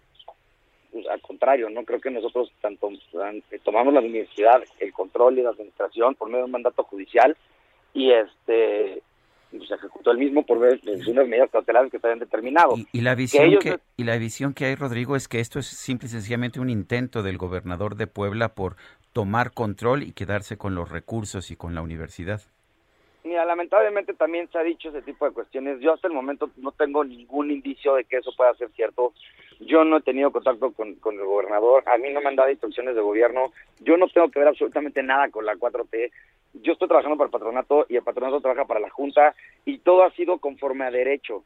Ellos refieren que, que el patronato anterior es el, que, es el que debería de estar. Perdón, el patronato anterior está fugado porque tiene órdenes de aprehensión junto con Virgilio Rincón y otros de sus, de sus abogados cercanos, porque son los que dieron la estrategia. Uno, para sacar los dineros de la Fundación Maestro perdón, y dos, para eh, también simular las operaciones en este sentido que hemos encontrado dentro de la universidad. ¿No? Por eso ya existen las denuncias por desvío de recursos, lavado de dinero, operación de delincuencia organizada y demás en contra de rector, el rector, ex vicerrectores y, y, y es más, y los mismos abogados, ¿no? Vigilo Rincón. Muy bien. Pues eh, Rodrigo, muchas gracias por platicar con nosotros y por darnos tu punto de vista. Por supuesto, es importante tener toda la información. No, muchas gracias a ustedes. Digo, lo importante aquí es, nosotros hemos actuado conforme a derecho y todo lo que hemos hecho está fundamentado en una, en una sentencia, en una resolución, en un juzgado. Ellos no han tenido ni la oportunidad de, de, de querer hacer las cosas bien. ¿Por qué Luis Ernesto Herrera está escondido? ¿Por qué todo lo hace por medios y redes sociales? ¿Por qué el vocero de Mercy Jenkins habla sobre ciertos poderes que ya ni siquiera tienen? Eso es lo que está complicado. Muy bien. Muchas gracias. Buenos días. Muchas gracias. Hasta luego. Hasta luego. Pues no está escondido. No, no eh, creo que Luis Ernesto Derbez no está escondido. Más bien, pues nosotros lo hemos podido localizar siempre que hemos uh, querido y tengo entendido que pues que la Fundación Mary Street Jenkins allá está. Eh, hubo, ayer se dio a conocer un comunicado de un grupo de intelectuales defendiendo a la Universidad de las Américas Puebla, la legítima, ya no nos da tiempo de leerlo en este momento, pero lo comentaremos más adelante.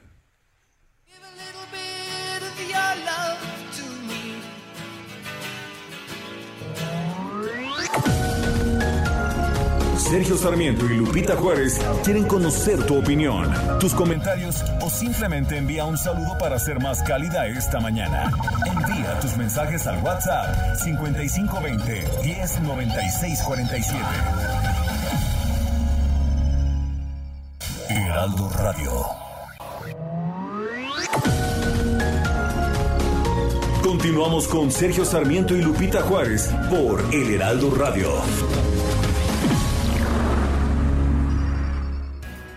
Jaque Mate con Sergio Sarmiento.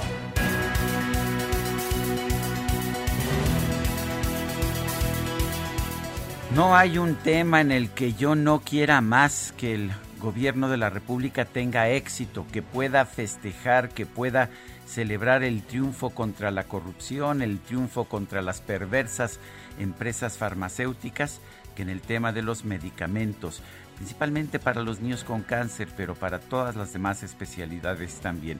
La verdad es que eh, una y otra vez tenemos que decir que lo que estamos viendo es decepcionante. En distintas ocasiones, tanto el secretario de Salud como el subsecretario Hugo López Gatel y el propio presidente de la República nos han dicho que ya se adquirieron los medicamentos, que ya se resolvió el problema y la verdad, sin embargo, no ha sido así. Este martes pasado hubo un verdadero festejo y un secretario de salud, Jorge Alcocer, se dirigió emocionado a quienes participaban en la conferencia de prensa de las, de las mañanas para decir que, eh, pues que esto había sido un gran esfuerzo por parte de funcionarios públicos que habían hecho todo lo posible pero que por fin habían triunfado. Ya estaban, ya estaban aquí los medicamentos para niños con cáncer. Sin embargo, ¿Qué estamos viendo? Pues que no es así, que no se ha comprado todo lo que se tiene que comprar, que lo que se ha comprado no se ha entregado y como ya la distribución no está incluida en los precios, no sabemos realmente cómo se van a distribuir estos medicamentos.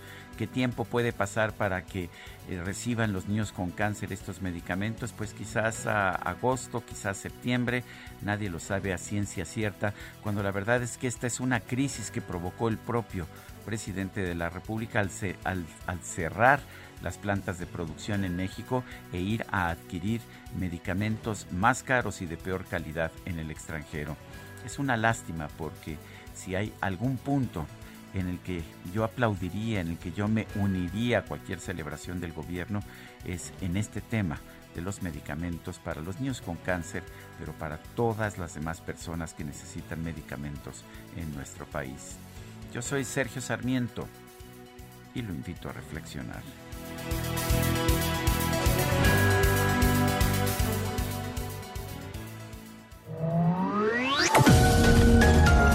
Para Sergio Sarmiento tu opinión es importante. Escríbele a Twitter en arroba Sergio Sarmiento.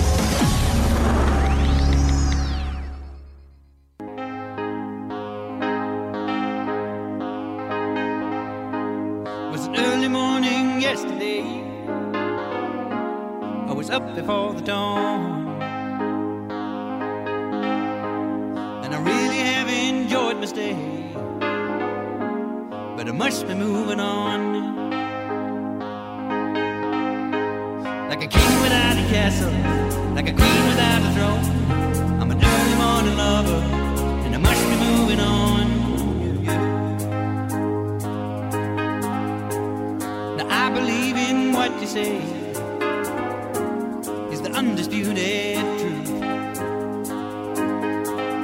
Otra probadita de la música de Super Trump. Estamos escuchando esta música por el cumpleaños de Rick Davis, uno de sus integrantes. Esto se llama Goodbye Stranger. Adiós extraño. Y son las 8 con 34 minutos, 8 con 34. Adelante Lupita. Bueno, pues ya está en la línea telefónica Santiago Nieto, titular de la Unidad de Inteligencia Financiera, que decía el día de ayer, la UIF encontró una lista de personas políticamente expuestas elaborada por la administración anterior y bueno, pues dice que va a presentar una denuncia ante las autoridades y vamos a platicar justamente pues de esto con él. Santiago, gracias, como siempre, muy buenos días. Muy buenos días, Lupita, muy buenos días, Sergio, un saludo al auditorio. Eh, Santiago, ayer, ayer señalabas que pues que se gastaron 32 millones de dólares para espionaje, pero que además venían en unas cuentas concentradoras, lo que llevaba a una posibilidad de corrupción. ¿Nos puedes explicar exactamente a qué se debe esto? Sí, encontramos una, bueno, un contrato eh, con la empresa eh, Techpool eh, y la, la entonces PGR eh, por 32 millones de dólares, efectivamente, y después hay un reconocimiento de adeudo posterior en 2015 por 145 millones de pesos.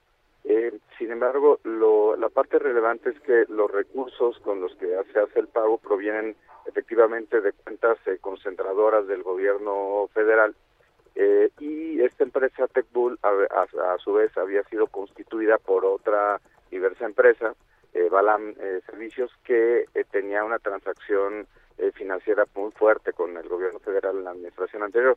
Los contratos provienen de 2012 a 2018 y, eh, y los encontramos en varias dependencias del Estado mexicano, inclusive en algunos gobiernos locales, incluyendo eh, Veracruz en la época de Javier Duarte.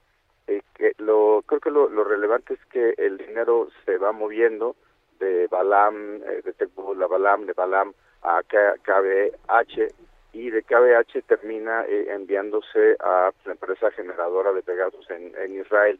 Todo este, en todo el conjunto, digamos, de operaciones detectadas eh, incluía una generación de por lo menos 10 empresas que tendrían las características de fachada. Evidentemente esto tendrá que determinarlo el Servicio de Administración Tributaria y eh, pues en realidad se eh, conjuntaban eh, más de 5.900 eh, millones de pesos en las transacciones que habían tenido entre estas empresas eh, con el gobierno mexicano y con las empresas fachadas y en depósitos y más de eh, dos eh, millones, eh, dos mil ochocientos millones en, en retiros.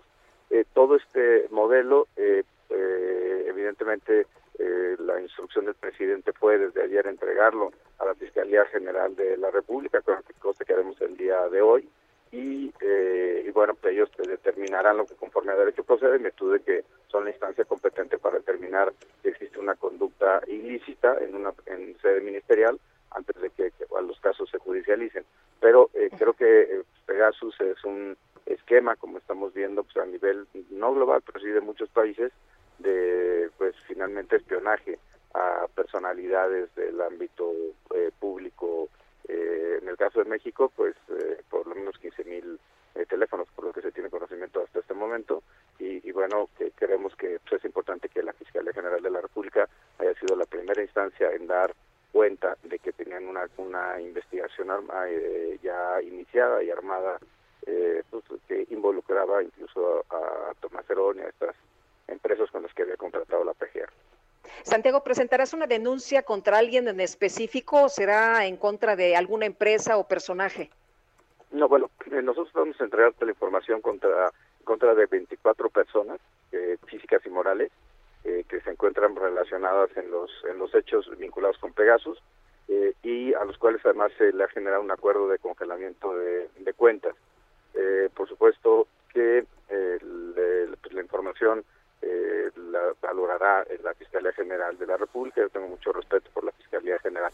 Respecto a la, no, a la, a la lista eh, de las 207 personas, quiero decir que al momento de ingresar a la unidad en el acto de entrega de recepción, pues nunca se nos dio eh, archivos como tales, ¿se entiende? Porque se trata de una eh, unidad de inteligencia, sin embargo encontramos al inicio de la administración alguna tabla de Excel en donde pues venían nombres de personas eh, relacionadas con la administración actual del presidente López Obrador, como la ministra Sánchez Cordero, eh, Alfonso Durazo, eh, Julio Fiere, entre otras personas.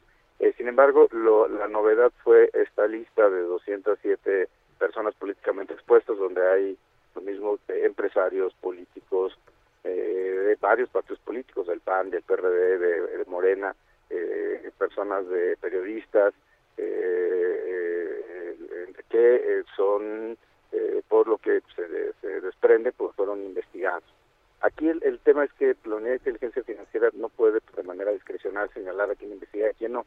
Hay un modelo de riesgo y si alguien aparece en un modelo de riesgo, eh, pues nosotros tenemos la obligación de hacer una revisión. Y esto es pues, bastante transparente. Hemos hecho modelos de riesgo que se presentan semanalmente, incluso con los gobiernos de los estados, las mesas de, de seguridad, eh, pues para que se vea un poco de manera axiológicamente neutral qué es lo que el sistema está detectando como irregular en cada entidad federativa. Pero lo mismo lo hemos hecho en corrupción, en robo de hidrocarburos, en tala ilegal, en trata de personas, en tráfico de migrantes, etcétera. Y por otro lado, pues la unidad tiene que responder a cualquier solicitud que venga de algún área del Estado mexicano donde tengamos convenio, por ejemplo, con el Instituto Nacional Electoral, hemos dado información de, eh, se revisaron 18 mil eh, proveedores de los partidos políticos, se revisaron 12 mil personas, eh, incluyendo candidaturas, y se proporciona la información a quien lo solicite. Pero no se trata de un ejercicio que pueda ser eh, discrecional. Eh, por eso llama la atención que sin ninguna causa aparente se investigue, por ejemplo, al presidente López Obrador, a, a la doctora... A la esposa, ¿no? Uh -huh. Sí, también, sí. Eh, uh -huh. pues encontramos nombres que nos parecen pues muy muy raros, incluyendo, sí. insisto, empresarios, Claudio X González, eh, eh, Víctor Trujillo, eh, artistas, ¿no? Bueno, de bueno, hasta consejeros del INE, ¿no? Bueno, sí, Carla Humphrey aparece en la en la lista, es la única consejera que aparece. Eh, me llama también pues, poderosamente la atención porque estarían eh, queriendo investigar a, a ella. Eh, pero bueno, pero como este caso, pues en particular, hay muchos casos sí. que, que, que, aparecen. Pues nos decías 15 mil líneas ponchadas, ¿no? En, en, el caso de Pegasus sí, y, pero aquí este, el caso de estos 207 personas en la UIF, eh, pues son personas políticamente expuestas, que eh, por supuesto na, nadie, eh, pues todas las personas deben ser sujetas a, a investigación, pero, pero por los casos legales y a partir pues, de las solicitudes de información que se hagan formalmente ante las distintas instancias. Y creo que eso es lo, lo grave de este asunto. Eh, San, ad adelante, Lupita. Sí. Eh, Santiago, por otra parte, eh, la Unidad de Inteligencia Financiera denunció ante la Fiscalía General de la República al magistrado presidente del Tribunal Electoral del Poder Judicial de la Federación, a José Luis Vargas, por enriquecimiento ilícito. Ayer hablábamos con él y decía que más bien este es un asunto personal. Cuéntanos, por favor, del tema. No, yo no tengo ningún asunto personal con nadie. Eh, yo tuve la fortuna en mi desarrollo profesional de haber sido magistrado regional en el Tribunal Electoral y tengo un enorme respeto por el Poder Judicial. Yo coincido con el ministro presidente Arturo Saldívar de que uno de los temas centrales de la justicia en México es atacar la, corrupción judicial y eso por supuesto es algo que le corresponde pues eh, más que en alguna otra instancia a los propios órganos de control del Poder Judicial de la Federación, sea el Consejo de la Judicatura, la Corte, la Comisión de Administración del Tribunal Electoral. No, nosotros pues dos eh, bloques de información ante eh, ante la eh, Fiscalía Anticorrupción eh, por algo que se detectó dentro de la revisión que hacemos además este, global. Y pues en el primer caso hay un no ejercicio de la acción penal por parte de, la de la eh, pues, control eh, a ver, Santiago, te... sí, puede determinar es, no lo estamos escuchando sí. bien, se, se, corta mucho, ¿no? Sí, vamos a tratar de, de, mejorar la calidad de la llamada. Estamos conversando con Santiago Nieto, Él es titular de la Unidad de Inteligencia Financiera. Empezamos hablando del tema de Pegasus. Ahora hemos estado hablando de la investigación en contra de, del, magistrado presidente del Tribunal Electoral. Nos dice, entre otras cosas, que pues él sirvió como magistrado en el circuito electoral que le tiene mucho respeto al Poder Judicial. Nos contabas, eh, nos contabas que no hay nada personal, Santiago, en el caso del magistrado presidente del Tribunal Electoral. No, en lo, en lo absoluto. Simple y sencillamente que presentamos, digamos, dos series de, de, información ante la Fiscalía. La Fiscalía determinó el no ejercicio de la acción penal. Nosotros hemos presentado un recurso y los jueces son los que determinen. ¿Qué puede determinar? Uno, que no sal eh, para tiene un ejercicio de acción penal. Que sí es importante que eh, haya un pronunciamiento judicial al respecto por, por ser nosotros los denunciantes, eh, aunque no se trate de un delito de ORPI, ¿no? de, lavado de dinero eh, digamos, de manera directa. Dos, puede determinar que la investigación del Ministerio Público fue correcta y que por tanto el ejercicio es eh, jurídicamente procedente. O tres, puede devolver la carpeta al Ministerio Público. Yo creo que lo, no se trata de una cuestión eh, de personal, ni de filias, ni de fobias. Se trata de que hay competencias jurídicas, hay procedimientos jurídicos y hay instancias, los jueces federales, los que van a tener que dirimir este tema. Eh, y por supuesto nosotros acataremos la, la resolución que determina el Poder Judicial de la Federación. Eso sin lugar a, a dudas. Eh, las, las, decisiones se pueden analizar, se pueden cuestionar, pero se tienen que acatar eh, porque eso es lo propio de un sistema democrático. Muy bien, Santiago, como siempre, muchas gracias por platicar con nosotros. Muy buenos días. Muy buenos días, muchas gracias. Hasta luego, Santiago Nieto, titular de la Unidad de Inteligencia Financiera. Y el coordinador del PRI en el Senado, Miguel Ángel Osorio Chong, quien fue secretario de Gobernación en los tiempos de Enrique Peña Nieto, eh, negó que haya sabido, que haya sabido de la compra del programa Pegasus. Misael Zavala, adelante. Buenos días, Sergio. Buenos días, Lupita. Efectivamente, como bien lo comentas, Sergio, el coordinador del PRI en el Senado, Miguel Ángel Osorio Chong, rechazó que en su gestión como secretario de Gobernación en la administración de Enrique Peña Nieto se haya utilizado el programa Pegasus para espiar a opositores, pero sí afirmó que se utilizaron otros sistemas pero con órdenes judiciales contra criminales. El legislador priista fue cuestionado sobre el uso de Pegasus por parte del gobierno peñista para supuestamente espiar a políticos, opositores, líderes sociales e intelectuales, periodistas, entre otros personajes. Osorio Chong respondió que como titular de gobernación durante las reuniones con integrantes del Centro de Investigación y Seguridad Nacional, el CISEN, nunca se habló de la contratación o adquisición del sistema Pegasus como mecanismo de inteligencia. También rechazó cualquier tipo de acusación que vincule a la Secretaría de Gobernación del gobierno de Peña Nieto con espionaje y reiteró que los sistemas se utilizaban con órdenes judiciales únicamente en el combate a criminales. Incluso se le cuestionó acerca del paradero del ex titular del CISEN, Eugenio Imas, quien era uno de sus colaboradores más cercanos desde que fue funcionario público en el estado de Hidalgo, y respondió que está metido en su responsabilidad como senador de la República y no le da seguimiento a ninguno de sus ex colaboradores. También Osorio Chong ahondó que esta información ya la ha dado por escrito a las autoridades judiciales, a la Fiscalía General de la República, por lo que pidió que espera que concluya las investigaciones para eh, pues conocer el desline de responsabilidades sobre la compra del programa Pegasus. Esta es la información, Sergio Lupita. Bueno, pues uh, gracias, gracias Misael por este reporte. Gracias, buenos días. Bueno, y en Jalisco, durante la administración de Aristóteles Sandoval como gobernador del estado, se realizaban labores de espionaje y Mayeli Mariscal nos tiene toda la historia. Mayeli, cuéntanos. Hola, ¿qué tal? Muy buenos días, Sergio, Lupita, todo el auditorio.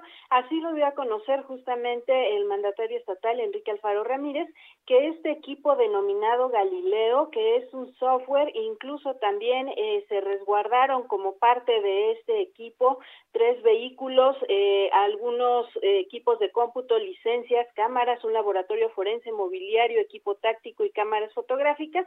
está bajo resguardo justo en las instalaciones de la Fiscalía en la administración pasada de eh, Aristóteles Sandoval, quien, eh, bueno, fue asesinado en diciembre en Puerto Vallarta, eh, pues espiaba justo a través de este programa de Galileo hasta cuando llegó la administración de Enrique Alfaro se puso en pausa, es decir, no se utilizó y el objetivo de este programa en un principio pues se informó que era para estrategia en materia de seguridad, apoyar en temas de secuestro y de combate a la delincuencia organizada. Sin embargo, Enrique Alfaro Ramírez destacó que sí se empleó para realizar espionaje político. Incluso dijo que él eh, pudo haber sido una de eh, las víctimas, digamos, que se espió a través del programa Galileo hasta estos momentos, eh, pues está ya a disposición también de la Fiscalía General de la República para que se lleve a cabo la investigación. La adquisición de este equipo eh, se llevó a cabo con fondos eh, federales, el Fondo de Aportaciones para la Seguridad Pública de los Estados, el FAS, tuvo un costo de 263 millones de pesos pagados en cinco eh, parcialidades a la empresa israelí SIM Servicios Integrales, así como también otras licencias que se adquirieron como el programa Da Vinci a una empresa italiana. Y eh, pues bueno también el el contrato de arrendamiento eh, financiero se suscribió en el año 2014 y por lo pronto pues está también en espera de que el Instituto Jalisciense de Ciencias Forenses, los peritos, eh, puedan realizar eh, justo una revisión a este equipo para determinar exactamente a qué personas se espió o se eh, pues empleó justamente a través de este software Galileo. Esa es la información. Muy bien, muchas gracias Mayeli. Excelente día para todos. Hasta luego. Son las 8.49. El empleado del mes es el licenciado Díaz. Ah, para los buenos días, pongo todo el café, galletas y cereales Kellogg's al 3x2. Sí, todo el café, galletas y cereales Kellogg's al 3x2. Tú pides y Julio Regalado manda. Solo en Soriana. A julio 27. Aplican restricciones. Y ya tenemos en la línea a nuestro analista político, Jorge Andrés Castañeda. Jorge Andrés, ¿cómo estás? ¿Qué nos tienes esta mañana? Yo muy buenos días, un saludo a ti, el Pita, a todo el auditorio. Pues hoy va a pasar algo muy relevante para nuestra democracia. Después de el resultado de las auditorías que llevó a cabo la unidad de fiscalización del INE, eh, subirá al Pleno del Consejo General la propuesta de, y los resultados de esta auditoría. Hasta ahora sabemos que el Partido Verde Ecologista de México gastó más de 20 millones de pesos en las con los llamados influencers y se le impondrá una o se va a someter a consideración una multa de 40 millones de pesos. Tenemos la multa de 55 millones de pesos a eh, el gobernador electo de Nuevo León, Samuel García, por la participación de su esposa Mariana. Y también ha salido en prensa que se impondrá una multa de más de 300 millones de pesos a Morena por eh, rebasar topes de campaña y gastos injustificados. Esto solo nos muestra eh, que pues vamos muy atrás en este tema. La tecnología y el mundo avanzan a pasos agigantados y a pesar de la enorme labor que realiza la unidad de fiscalización y todos los datos que se encuentran disponibles en la plataforma del INE, pues nos falta muchísimo para poder fiscalizar de forma adecuada cómo gastan los partidos políticos en redes sociales, en Internet, en los procesos electorales. Eh, eso es un componente crucial para que funcione de forma adecuada una democracia, es que existe equidad en la contienda y que todos los gastos que se presenten eh, podamos saber qué fue lo que pasó. También sabremos si el Consejo General detectó anomalías, particularmente en los casos de las gobernaturas, eh, se escucha el caso de San Luis, quizá Michoacán, quizá Campeche, donde eh, quizá el Consejo General recomendará y luego el tribunal decidirá si proceden o alguno de todos estos procesos son anulados, aunque parece una posibilidad remota. Eh, es muy importante que prestemos atención a lo que pasa hoy y que sobre todo los partidos políticos y los candidatos que violan las reglas sean castigados. Porque si vemos el caso como del Partido Verde Ecologista de México, es ya una conducta sistemática, la de violar las reglas, pasarse los topes de campaña, violar las vedas electorales, y reciben ese castigo, que aunque es relevante, 40 millones de pesos y estar fuera del aire un año, eh, pues siguen habiendo salido ganones con todos los diputados que tienen las prerrogativas que van a tener y ahora eh, gobernaturas, pues ellos pasen una ponderación de cuál es el riesgo y el beneficio y obviamente les ha salido eh, en esta y en ocasiones anteriores que el beneficio de violar las reglas es mayor a los castigos. Tiene que haber castigos ejemplares para que nuestra democracia avance hacia una democracia verdaderamente funcional donde violar las reglas del juego sea castigado de forma ejemplar. Pues Jorge Andrés Castañeda, gracias y vamos a ver en primer lugar qué castigo se aplica y si el verde sigue violando la ley. Un fuerte abrazo. Un abrazo, Sergio. Un saludo a ti y a todo el auditorio. Son las 8 con 53 minutos.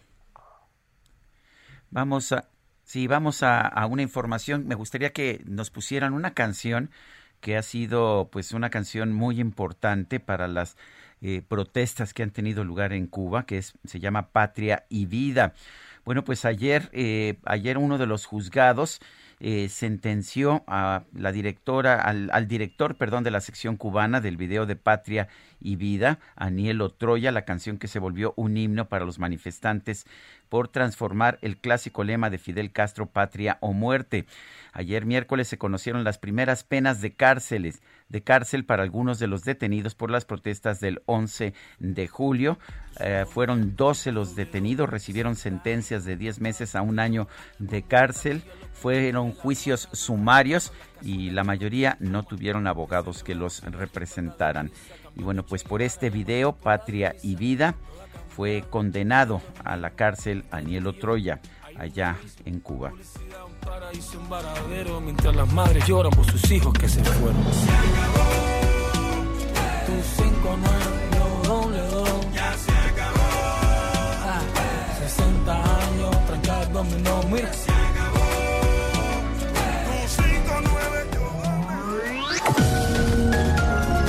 Sergio Sarmiento y Lupita Juárez quieren conocer tu opinión, tus comentarios o simplemente envía un saludo para ser más cálida esta mañana.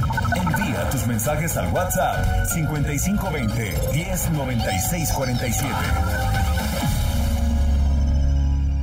Heraldo Radio, la H que sí suena y ahora también se escucha.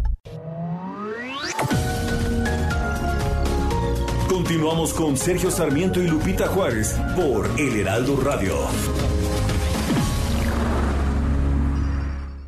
Amigos del Heraldo Radio, esta temporada de vacaciones, JLN Labs y Aeroméxico cuidan a todos los viajeros con una alianza especial y ofrecen un precio preferencial a los pasajeros de Aeroméxico y Delta Airlines en pruebas COVID-19 pueden hacer su prueba PCR desde 1.699 pesos y la de antígenos desde 450 pesos. Resultados en menos de 8 horas. Agenden su cita a domicilio y envíen un WhatsApp al 5530 260609 o si prefieren, visiten sus sucursales.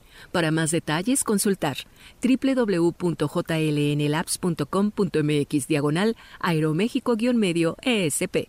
Continuamos.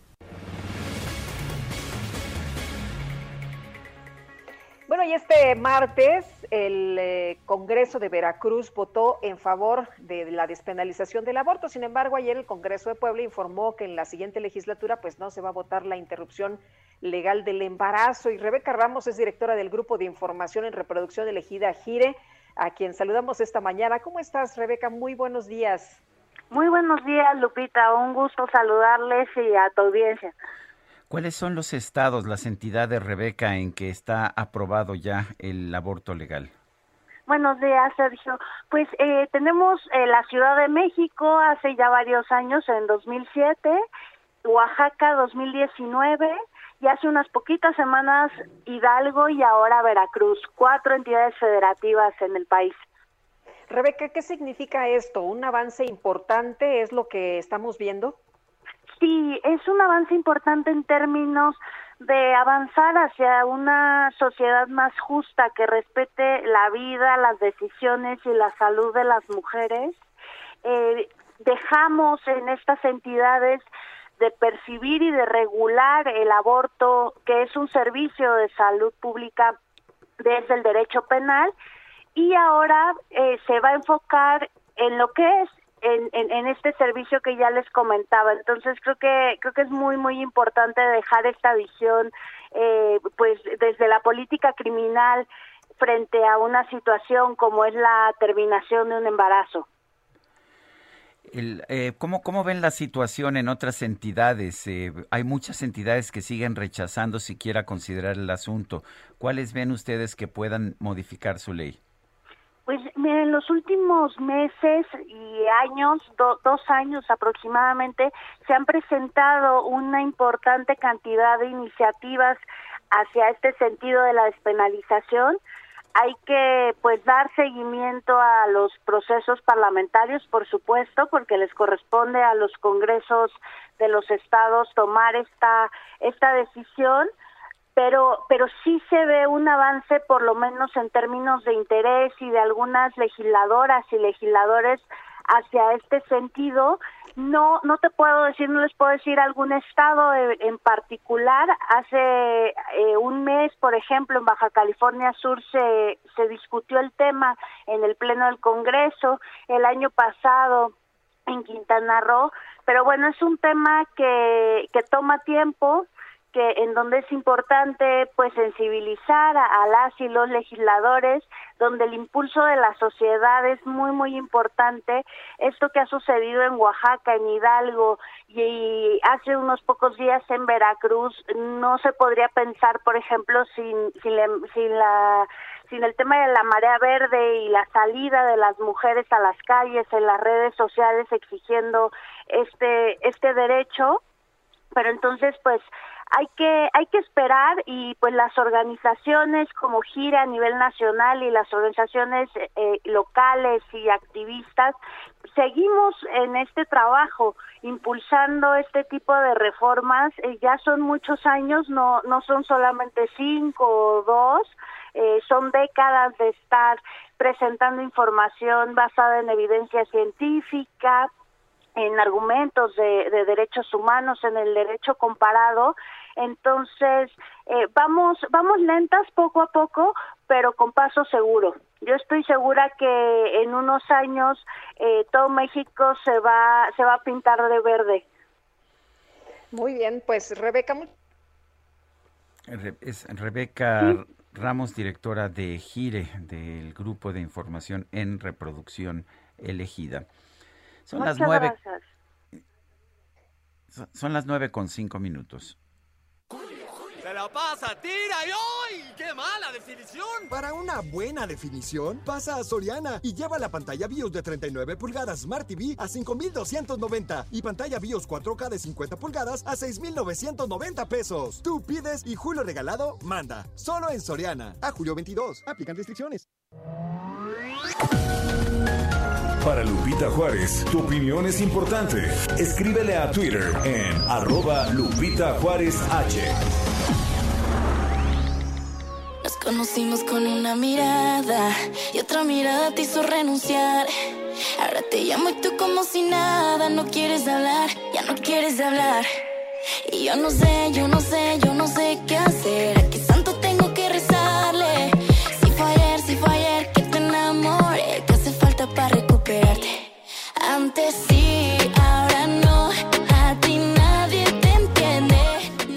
Me gusta esto, pero el problema es que pues ya no sé ni qué si qué voy a hacer con esto porque la verdad es que nadie me entiende Guadalupe y, pero bueno, pero mira, tenemos en la línea telefónica a Carol Sevilla que ella sí entiende esta canción que se llama precisamente Nadie te entiende.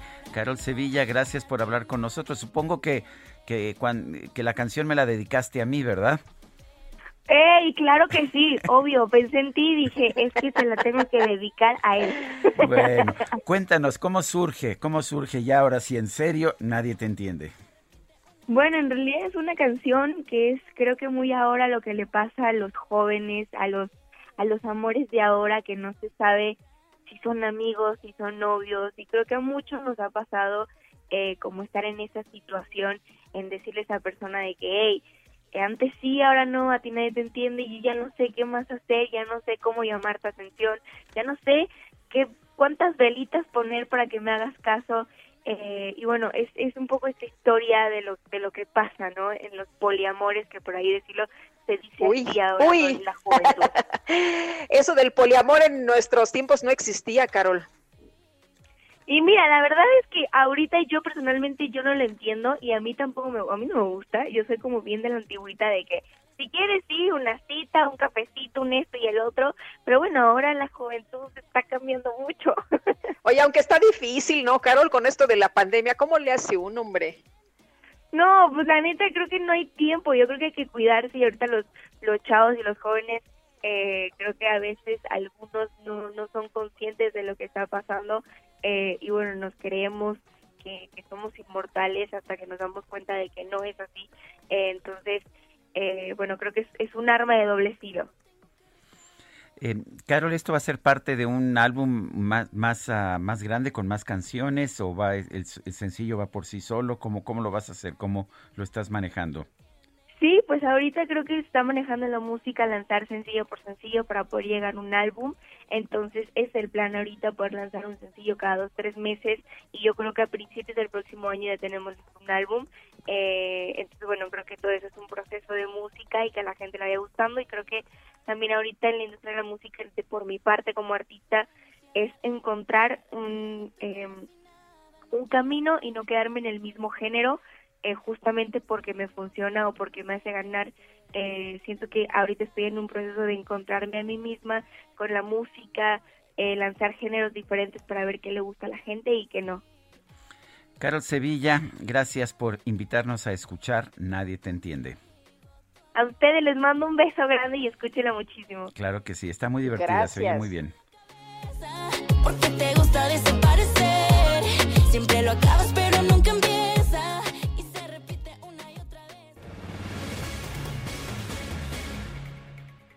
Bueno, pues esta mañana desde la conferencia de prensa mañanera, el presidente Andrés Manuel López Obrador reconoció que tiene un pendiente, tiene un pendiente, el compromiso que sí, sí, sí, que hizo de descentralizar las secretarías de Estado. Pues eh, tiene varios, pero entre ellos está este, no vamos a escuchar. Es eh, un compromiso pendiente, no se ha podido cumplir. Yo en el Zócalo, cuando tomé posesión, el día primero de diciembre, del 2018. Hice 100 compromisos con el pueblo. He cumplido 98, me faltan dos. Y uno es el de la descentralización del gobierno federal, que no hemos podido, sobre todo por la pandemia que nos eh, llevó a estar aquí para enfrentar el COVID y todo el daño que causa, pero ya este, vamos a ir avanzando en este propósito la Secretaría de Energía sí cumplió, ya está en Villahermosa, Segalmex está en Zacatecas, pero son muy pocas. Eh, tiene que estar en Oaxaca la Secretaría del Bienestar, eh, tiene que estar la Secretaría de Educación en Puebla, Turismo en Chetumal, Quintana Roo. Y qué bien que me preguntas porque esto ayuda a que los secretarios, las secretarias, se apliquen y avancemos. Bueno, y el presidente también habló sobre el regreso a clases programado para agosto. Escuchemos. Bueno, pues yo soy eh, partidario de que se regrese a clases, de que eh, a finales de agosto regresemos a clases, porque ya no es posible, no es conveniente que se continúe con las clases eh, a distancia. Necesitamos pensar en los niños, necesitamos pensar en los adolescentes y no solo cuidarlos, que hay que hacerlo para que no se contagien, sino cuidarlos también emocionalmente. Y la escuela es fundamental, es necesario el que regresen los niños a la escuela. Es la mejor terapia para todos bueno, pues es el presidente de la República. Adelante, Lupita. Pues eh, retomando el tema de la Universidad de las Américas Puebla, académicos e investigadores pidieron el regreso del doctor Luis Ernesto Derbez a la rectoría. De hecho, ayer anduvo por allá, trató de entrar a la universidad, pero se lo impidieron. Y Claudia Espinosa, tienes toda la información. Adelante. ¿Qué tal, Sergio y Lupita? Muy buenos días. Los saludo con gusto a ustedes y a los amigos del Heraldo Media Group. Pues académicos e investigadores de la Universidad de las Américas Puebla emitieron un desplegado donde aseguraron que la Casa de Estudios ha sido sujeta a una gravísima violación de la legalidad y a una apropiación vandálica por parte de la Policía Estatal. Señalaron que la Junta para el Cuidado de las Instituciones de Asistencias Privadas del Estado de Puebla es controlada por las autoridades estatales y han tratado de imponer a un patronato y a un rector con el pretexto del conflicto interno del patronato que está en curso. Asimismo, indicaron que se ha convocado a un grupo de académicos y de autoridades universitarias en funciones o a quienes las ejercieron en el pasado, a exalumnos y otras personalidades para firmar un manifiesto de apoyo a la legalidad en defensa de la UDLA, pero también de otras instituciones que pudieran ser amenazadas. La publicación corrió a cargo de Federico Reyes Heroles y Enrique Cárdenas e indica que las universidades trascienden los tiempos y las circunstancias y exigen el regreso de Luis Ernesto Derbez en la rectoría. Les informo que eso es lo que ha ocurrido hasta el momento en Puebla. Muchas gracias por esta información, Claudia. Buenos días. Eh, quiero, quiero mandarle un fuerte abrazo, un mensaje de condolencia, de pésame, pues a una persona que conozco, creo que también Lupita, desde hace muchos años, Carlos Salomón, quien fue en algún momento director de comunicación social de la presidencia de la República.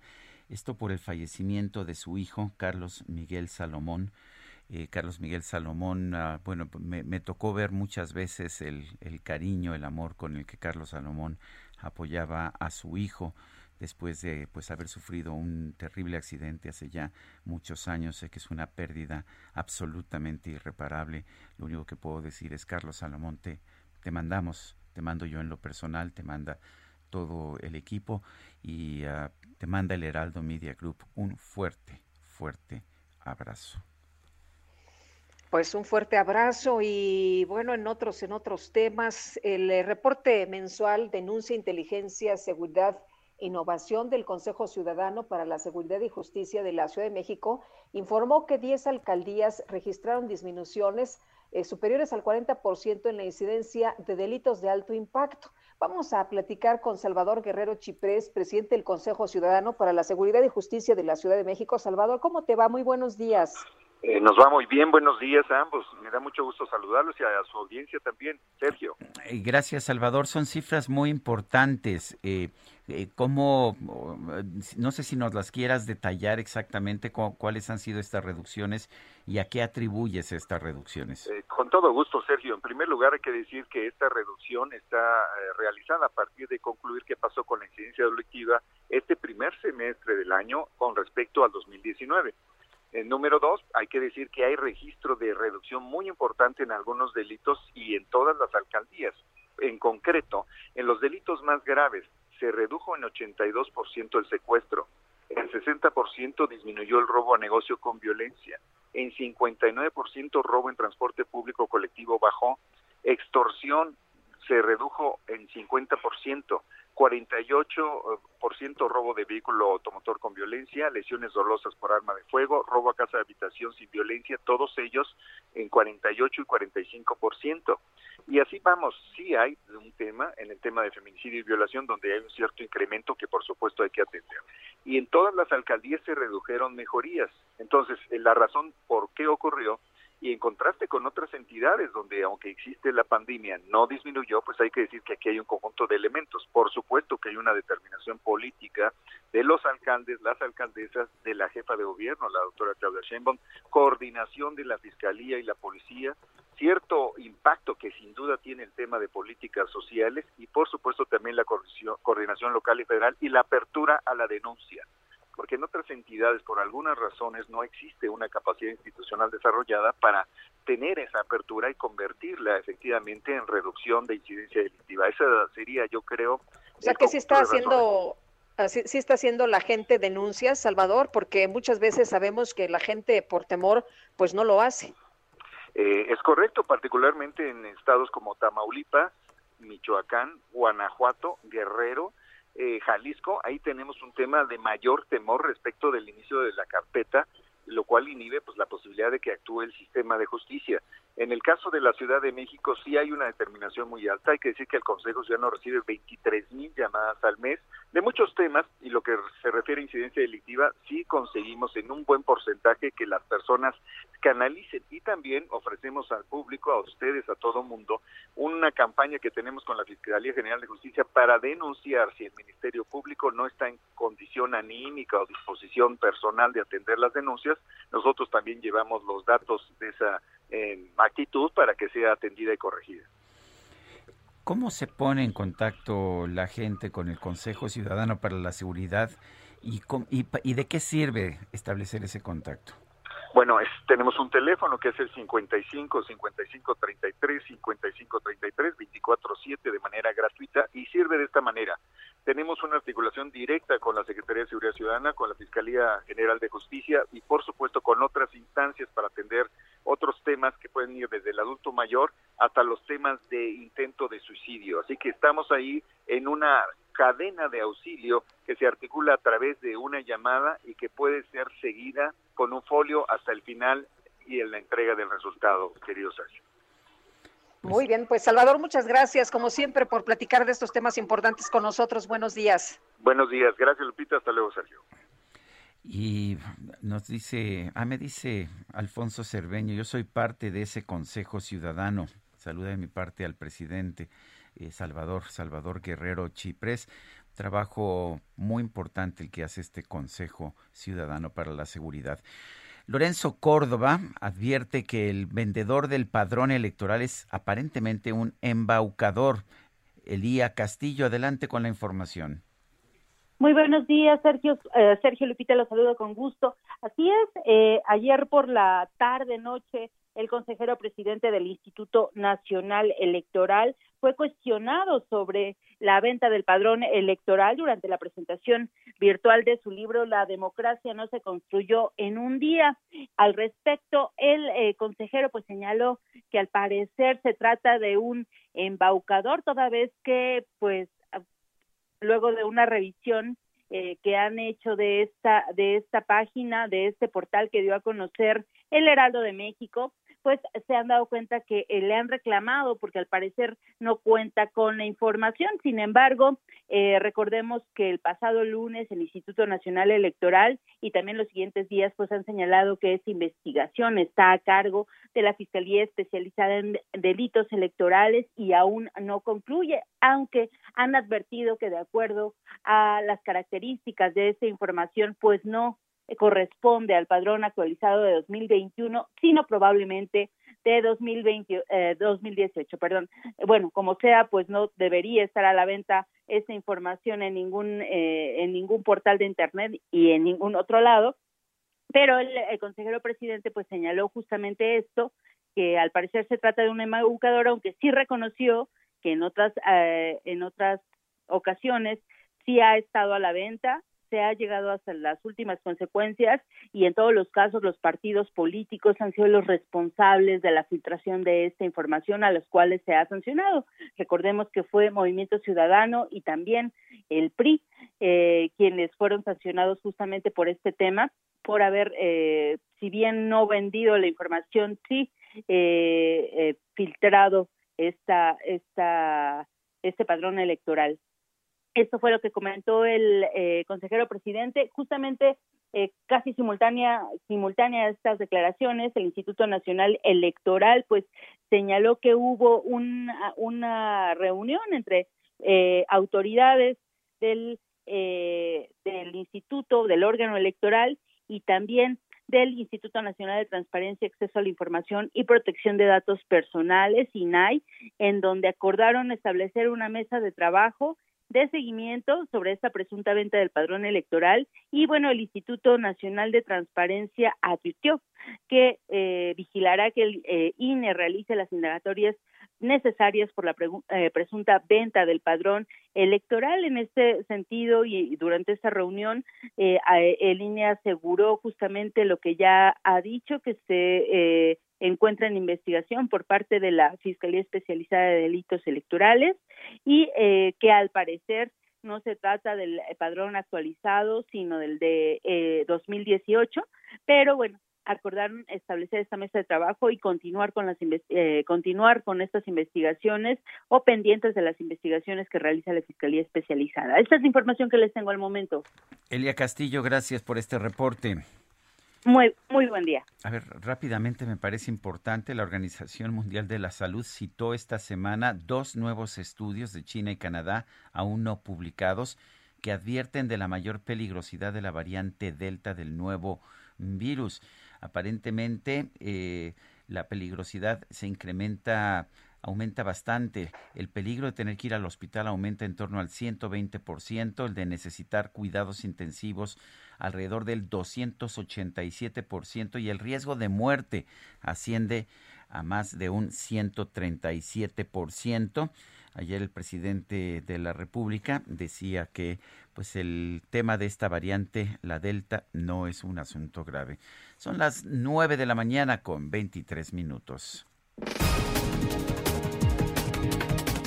Vamos a un resumen. En su conferencia de prensa de esta mañana, el presidente López Obrador aseguró que México está muy cerca de regresar a los niveles de empleo que había antes de la pandemia de COVID-19 por ejemplo, en recuperación de empleos perdidos por la pandemia. Ya vamos a estar eh, muy cerca de volver a la situación de antes de la pandemia en cuanto a número de trabajadores inscritos en el Seguro Social. Ya debemos de estar como a 200 mil empleos para llegar a los cerca de 20 millones 500 mil o alrededor de 20 millones 500 mil empleos que teníamos. Perdimos como un millón 500 mil con la pandemia. Bueno, por otro lado, el presidente aseguró que no es conveniente continuar con las clases a distancia, por lo que la Secretaría de Educación Pública tiene la instrucción de regresar a las aulas a finales de agosto, aunque aclaró que este sería un proceso voluntario. De que se regrese a clases, de que eh, a finales de agosto regresemos a clases, porque ya no es este, posible, no es conveniente que se continúe con las clases eh, a distancia. Son las 9 de la mañana con 24 minutos. Regresamos en un momento más.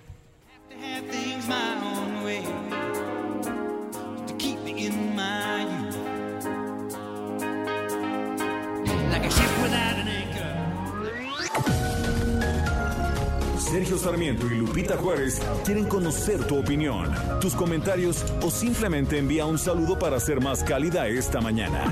Envía tus mensajes al WhatsApp 5520 109647. Heraldo Radio, la HCL se comparte, se ve y ahora también se escucha. Continuamos con Sergio Sarmiento y Lupita Juárez por El Heraldo Radio.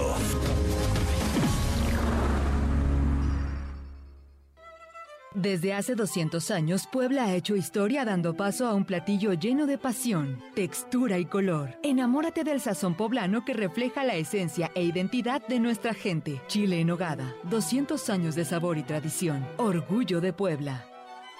Puebla, el patrimonio de México.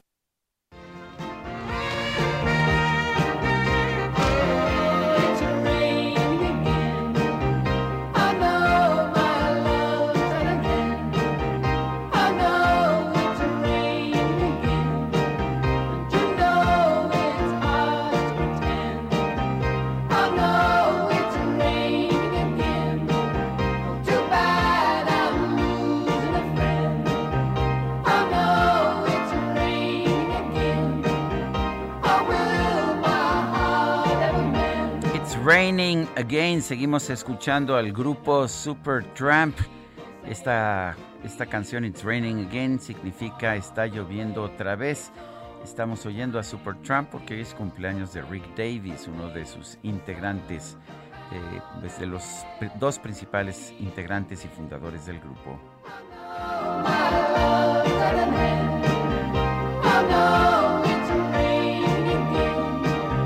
mensajes de nuestro público. Dice una persona, ¿por qué el gobierno federal no ha utilizado al IMSS, ISTE y la Secretaría de Salud para aplicar vacunas para COVID-19 si son tan eficientes como el sistema usado ahora para aplicar las vacunas? Nos dice Ghost L. Dice otra persona, al Partido Verde no le importan las multas que se le impongan, ya que las pagan con dinero de todos nosotros. Deberían quitarle el registro a ese partido rémora. Naturalmente, esta mentira de los medicamentos que celebró el Florero de Salud no está incluida en la sección de quienes quieren las mentiras. ¿Por qué será? Gracias. Son las nueve de la mañana con treinta y dos minutos. No quiero ir a trabajar, no pude dormir nada. ¿A dónde tienes que ir? Es a Soriana, porque tengo el colchón individual Gala a 999, matrimonial a 1299 y King Size Monza a 2199 pesos. Tú pides y Julio Regalado manda, solo en Soriana. A agosto 5, aplican restricciones. Bienvenidos, la elegancia y diplomacia. ¡Qué elegancia la de Francia! Desde el Olimpo. La micro deportiva.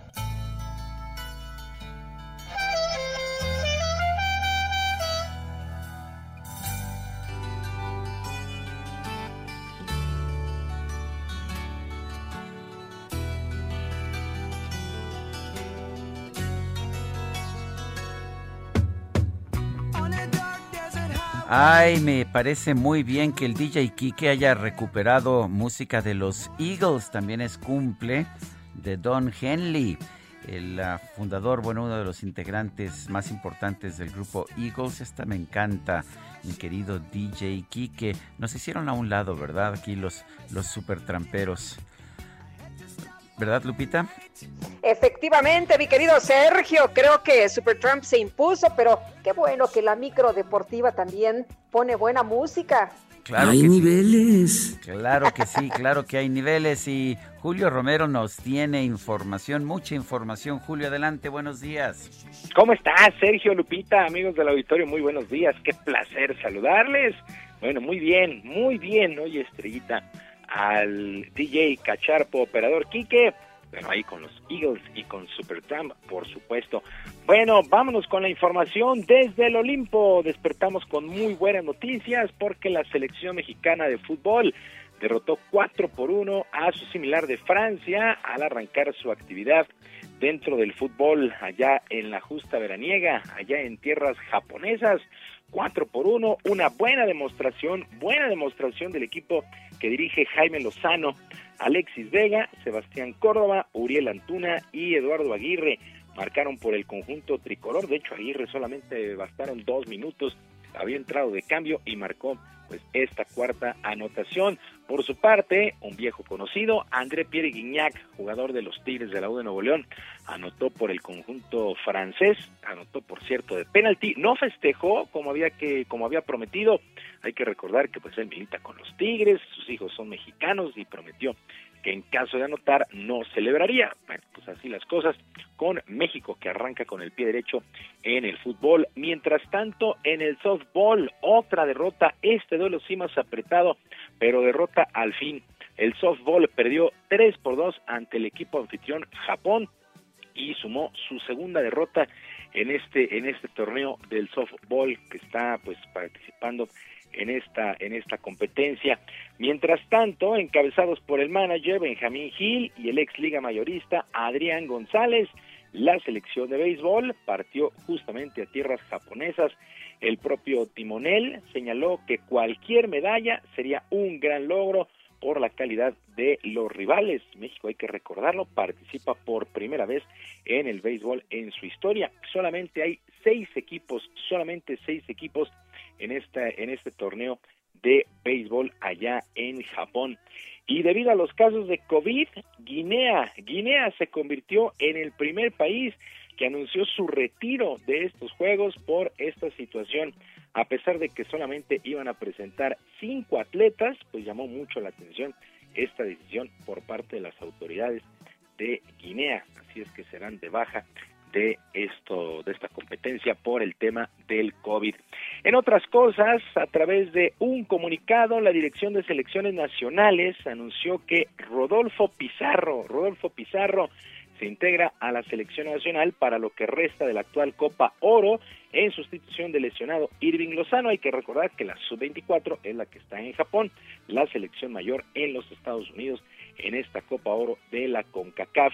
El atacante del Inter de Miami, Rodolfo Pizarro, alcanzará el equipo en Phoenix y se pondrá las órdenes del técnico Gerardo Martino para lo que será el duelo del sábado contra Honduras ya en los cuartos de final. Así es que sí se permitió, sí permitió la CONCACAF eh, la incorporación de un jugador sustituto por Irving el Lozano, que hay que recordarlo, en el duelo inaugural, en el duelo inaugural de este certamen, se estrelló ahí con el portero de Trinidad y Tobago, tuvo que ser llevado al hospital, eh, estuvo bajo observación, pero ya la lesión no le permitió continuar y el cuerpo médico de la CONCACAF ha permitido esta sustitución.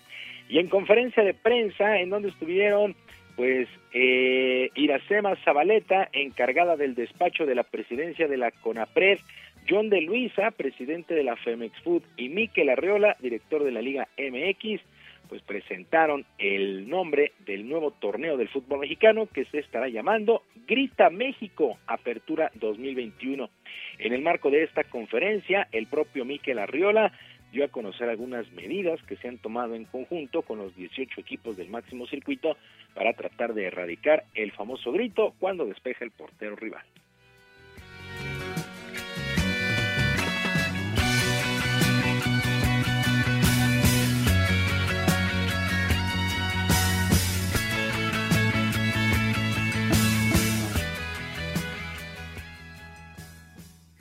Pero el principal elemento de inicio es que las personas que están eh, gritando sean retiradas del estadio. Eso es eh, la medida central, porque eso además le manda el, mensaje de cero tolerancia a, la, a las personas que utilizan esa tan burda expresión. Entonces, eh, vamos a seguir sometidos a este protocolo, pero también esa medida es es de orden público.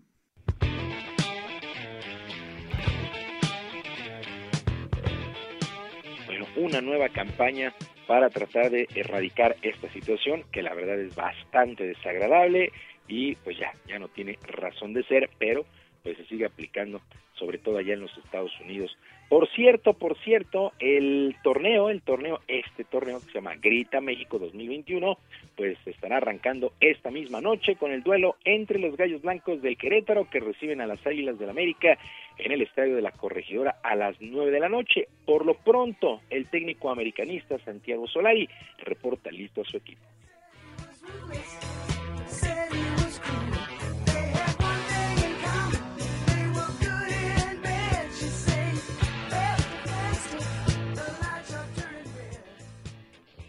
Ha fluido todo muy bien y, hemos tenido partidos de preparación muy interesantes con, rivales de primer nivel.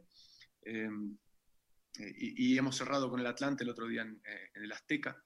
Eh, así que nos sentimos preparados para, este inicio, nos sentimos contentos, nos sentimos ilusionados y, y con todo funcionando.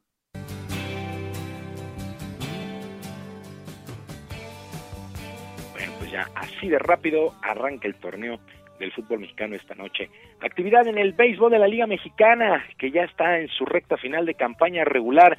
El día de ayer los mariachis de Guadalajara apalearon 11 por 4 a los rieleros de Aguascalientes y en el segundo juego de una doble cartelera, pues nada más 24 por 7 le pegaron a estos rieleros. Lo, otra doble cartelera, los acereros de Monclova se impusieron en los dos juegos, cinco por una y tres carreras por una sobre los eh, eh, sultanes de Monterrey. Los pericos de Puebla, cinco por tres sobre el águila de Veracruz. El equipo de León, los Bravos de León, 11 por 3 sobre los Guerreros de Oaxaca. Los Tecolotes de los dos Laredos, 10 por 3 sobre el conjunto de Laguna. Los Tigres, los Tigres de Cancún, 5 por 3 sobre los Piratas de Campeche. Los Leones de Yucatán, 7 por 1 vencieron a los eh, Olmecas de Tabasco, mientras que los Toros de Tijuana, 4 por 3 sobre los Diablos Rojos del México. Fue suspendido por lluvia el duelo entre los zaraperos de Saltillo y los generales de Durango. Repito, ya la recta final de la campaña regular. Por lo pronto, los standings en la zona norte, el equipo de los mariachis de Guadalajara sigue mandando 36 triunfos por 13 derrotas. Está por delante de los toros de Tijuana, cuatro juegos y medio. Y en la zona sur, con 34 triunfos y 17 descalabros, los Diablos Rojos del México. Ellos están más cómodos, le sacan 7 de ventaja a los Leones de Yucatán. Sergio Lupita, amigos del auditorio, la información deportiva este jueves, que sea un extraordinario día. Yo como siempre les mando abrazo a la distancia. Muchas gracias Julio, fuerte abrazo a ti también. Buen día para todos. Gracias, buenos días. Y vamos con Mónica Reyes, que nos tiene más información. Adelante. Amigos del Heraldo Radio, qué gusto saludarlos en este momento y platicarles que en la actualidad uno de los principales retos de una empresa, independientemente del tamaño que tenga, es entender el trabajo híbrido y sus implicaciones. Pero para hablarnos más de esta perspectiva y para profundizar, nos acompaña Víctor Manuel Demetrio Picasso, gerente regional de ventas Metro Carrier. ¿Cómo estás, Víctor? Qué gusto. Hola, muy bien. ¿Y tú? Muchas gracias. Al contrario, pues vamos a entrar de lleno con esta plática.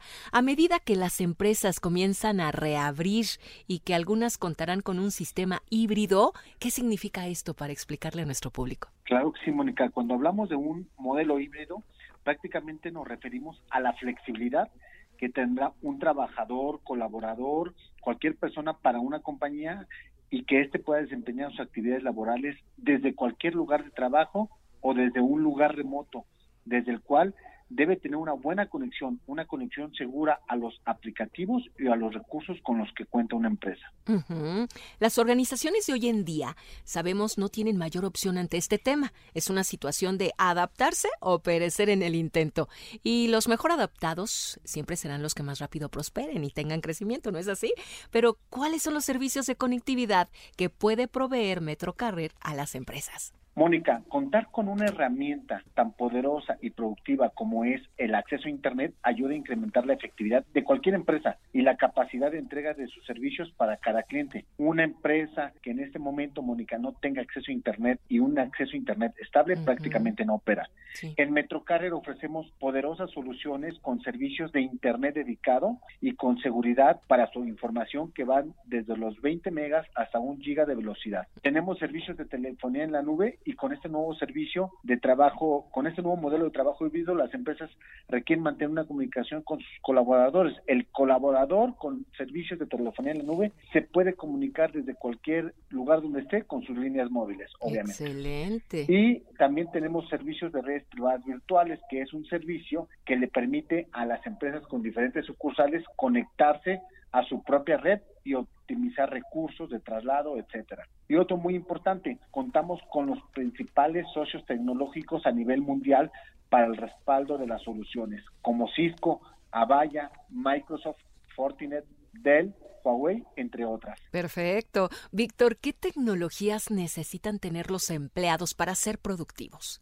Mónica, a los empleados los tenemos que equipar con toda la tecnología necesaria en soluciones de TI que estén a la vanguardia y que le permitan maximizar su productividad, tener una seguridad y colaboración independientemente si están en la oficina o en cualquier lugar. Eso es excelente. Indudablemente la seguridad de la información es algo muy importante para las empresas, bien lo sabemos, pero ¿qué solución nos puede ofrecer Metrocarrier? Mónica, uno de los bienes más importantes de las empresas es la información.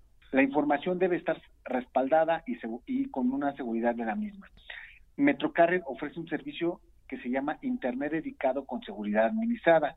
Y este acceso a Internet con seguridad brinda un Internet 100% dedicado, simétrico y seguro. Con esta solución, Mónica, las empresas pueden trabajar libres de ciberataques y con la capacidad de monitorear y administrar todos los sitios y aplicaciones en las que navega su personal. Está respaldado por un SOC que es el centro que opera el tema de la seguridad de su información y con un NOC que es el que monitorea la red que le damos a nuestros clientes. Ninguna empresa te brinda todo el respaldo, tecnologías y asesorías como lo hace Metrocar. Eh, excelente, perfecto. Pero ¿cómo resolvemos lo de la colaboración, Víctor?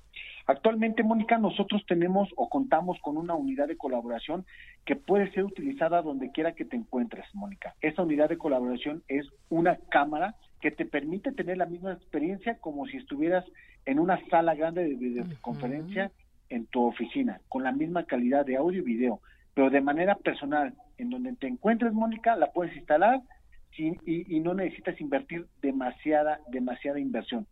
Ahora la tecnología y la conectividad se vuelven más accesibles, Mónica. En este caso nosotros la podemos proveer para empresas, es compatible con escuelas, con todos los segmentos. Trabajamos, Mónica, con plataformas como Cisco, como Zoom, como Webex, Avaya Space, Google Workplace, entre otros. Mucha tecnología y bueno, pues todo es interesante. El tiempo nos apremia. ¿Dónde los podemos contactar para más información? Con mucho gusto, Mónica, por supuesto, en nuestro call center al 33 96 96 mil o si lo prefieren vía WhatsApp al 33 96 96 mil uno en nuestra página web www.metrocarrer.com.mx y en nuestras redes sociales que es Facebook, Instagram, LinkedIn o Twitter. Muy bien, pues gracias, Víctor Manuel Demetrio Picasso, gerente regional. Gracias a ti, Mónica, por el espacio. no, al contrario, y nosotros continuamos, amigos, en el Heraldo Radio. Vamos a un resumen de la información. El presidente López Obrador pidió al gobierno de Israel que actúe con respeto a los derechos humanos ante la solicitud de extradición a México del exdirector de la Agencia de Investigación Criminal, Tomás Cerón, a quien se acusa de tortura. Y por otro lado, el presidente respaldó la propuesta de que el Congreso de la Unión otorgue una prórroga de un mes para que las empresas apliquen la reforma en materia de subcontratación. El viceministro de Salud de China, Shen Xijin, se dijo extremadamente sorprendido por la propuesta arrogante de la Organización Mundial de la Salud de auditar a los laboratorios chinos como parte de una investigación más amplia sobre el origen del COVID-19. El presidente de la Liga MX, Miquel Arriola, informó que esta mañana fue diagnosticado con COVID-19, por lo que se va a mantener en aislamiento.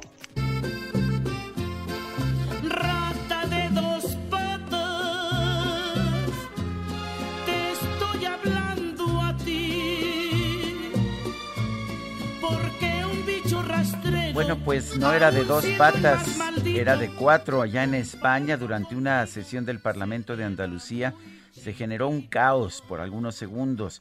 La presidenta de la mesa directiva, Marta Bosque, Bosquet, se preparaba para dar paso a una votación cuando fue interrumpida por una rata. De inmediato algunos legisladores trataron de alejarse mientras que otros intentaron atraparla. Le ruego a la señora secretaria primera que proceda al llamamiento de los distintos diputados.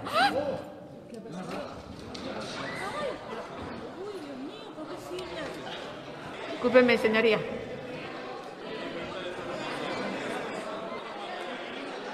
Eh, señoría, por favor, tranquilidad. Señoría, tranquilidad. Tranquilidad. Gastrolab con el chef Israel Arechiga. Israel Arechiga, ¿cómo te va? Muy buenos días. Hola, muy buenos días, Lupita, Sergio, todo el auditorio, qué gusto saludarlos. Pues ya es jueves, ya se acerca el fin de semana y este fin de semana, precisamente el día domingo 25 de julio, vamos a celebrar la fundación de la tercera ciudad más antigua de México y estamos hablando de Colima. Colima que como dato curioso, en algún periodo, en algún momento, gracias a Benito Juárez, fue incluso la capital de la República. Pero pues nos vamos a centrar en la parte gastronómica porque Colima tiene muchísimo que aportar. Probablemente es uno de los estados punta en cuanto a producción de materia prima. Estamos hablando que es uno de los mayores 10 productores de todo el país de limón, de papaya, de mango, de arándanos, de frambuesas, de coco, de atún, de sardinas. Realmente es un, es, es un estado pequeño, pero con una producción enorme y con una gastronomía espectacular. Incluso Colima fue nombrada capital americana de la cultura en 2014 y también gracias en parte a la gastronomía, que vamos a encontrar platos como estos pequeños sopitos, que son unas pequeñas, una especie de sopecitos pequeños con picadillo bañados en su jugo. Vamos a tener el, el tremendo pozole seco, que el pozole seco es una de las meriendas tradicionales y es una variante del pozole que, que, como el nombre lo dice prácticamente está seco, no tiene casi nada de jugo y en una tostada es una delicia. Vamos a encontrar el guisado el tatemado, que es esta carne de cerdo macerada en vinagre de coco, que es bastante particular, el chilayo de espinazo. Vamos a encontrar un sinfín de cosas y hablando de la cocina del mar, pues en las mismas enramadas que están a lo largo de la costa, pues una muy buena sopa de mariscos. Recordemos también que Colima en temporada de lluvias eh, tiene, tiene esta, esta versión de los langostinos de río llamado chacales, que bueno, los pueden preparar a la mantequilla, al ajo, realmente es una delicia. Y pues vamos a ir encontrando diferentes versiones también de los ceviches. Colima es la capital del pez vela, por ejemplo, y el ceviche de pez vela es una delicia. La variante del pescado zarandeado que tienen ellos en Colima también, también es una locura. Y así nos vamos a ir yendo con diferentes cosas hasta llegar a las bebidas, ¿no? Por ejemplo, el tejuino, este atole de maíz martajado, que, realmente también es, es, es parte de la cocina de Colima. La tuba, que la tuba tiene un dato muy curioso, y la tuba es una bebida de origen filipino. Fueron los filipinos quienes inventan esta bebida que se hace con el coco, con la palmera de coco, y los tuberos, que son los vendedores de la tuba, pues tienen que sacar este líquido y realmente pues llega de las Filipinas a España y de los españoles pues llegan a México, ¿no? Entonces vamos a ir encontrando así una serie de platillos que hay que celebrar de la cocina de Colima, que a veces la tenemos un poquito ahí relegada porque hay otros estados que tienen mayor protagonismo, pero realmente la cocina de Colima es una delicia. Los mismos postres, los alfajores, los postres de coco, realmente para donde volteemos a ver, pero algo que se cuece aparte y que realmente es digno eh, de mencionar y es digno de llevar a otros países es la sal de Colima. La sal de Colima es probablemente la mejor sal que vamos a encontrar en, en este país y tiene una y tiene, tiene un dato bastante curioso. La sal yodada o sal refinada tiene de un 90 a un 100% de sodio. Sin embargo, la de Colima tiene aproximadamente un 80% de sodio y nunca va a tener flúor o yodo añadido. Es una sal muy natural, es una sal con denominación de origen que está en proceso en Cuyutlán precisamente, que incluso tiene certificación kosher, que tiene un museo comunitario, que ya se han escrito libros de la sal de Colima. Entonces, realmente entre la sal de Colima y el limón con semilla de Colima para hacer un buen ceviche, con eso estamos hechos. Les mando un fuerte abrazo y les recuerdo que mañana, como todos los viernes, en edición impresa El Heraldo de México sale Gastrolab y nos escuchamos el sábado y domingo en punto de la una de la tarde. Estaremos hablando de la cocina japonesa, la cocina japonesa en México, en el marco de los Juegos de Tokio. Les mando un fuerte abrazo. Pues Muchas gracias, Israel. Muy buenos días. Muy buenos días. Gracias, Israel. Hasta luego. Se nos acabó el tiempo. Vamos a Pues escuchar otra probadita de Supertramp, Breakfast in America, desayuno en Estados Unidos otra vez. Y pues Lupita, nosotros... Nos escuchamos mañana. ¿Te parece bien? A Me las parece siete en excelente. punto de la mañana. Hasta entonces, gracias de todo corazón. Nos vemos mañana. Adiós, adiós.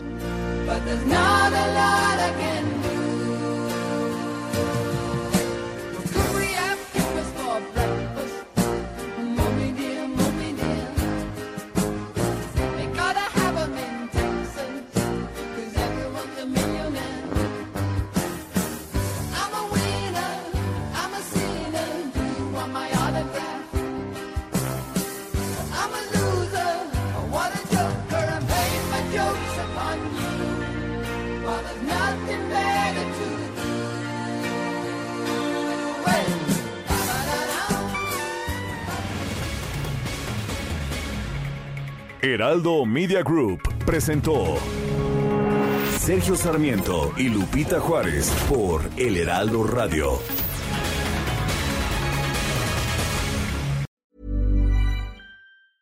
Hey, it's Paige DeSorbo from Giggly Squad. High quality fashion without the price tag. Say hello to Quince. I'm snagging high-end essentials like cozy cashmere sweaters, sleek leather jackets, fine jewelry, and so much more. With Quince being 50 to 80% less than similar brands. And they partner with factories that prioritize safe, ethical, and responsible manufacturing. I love that.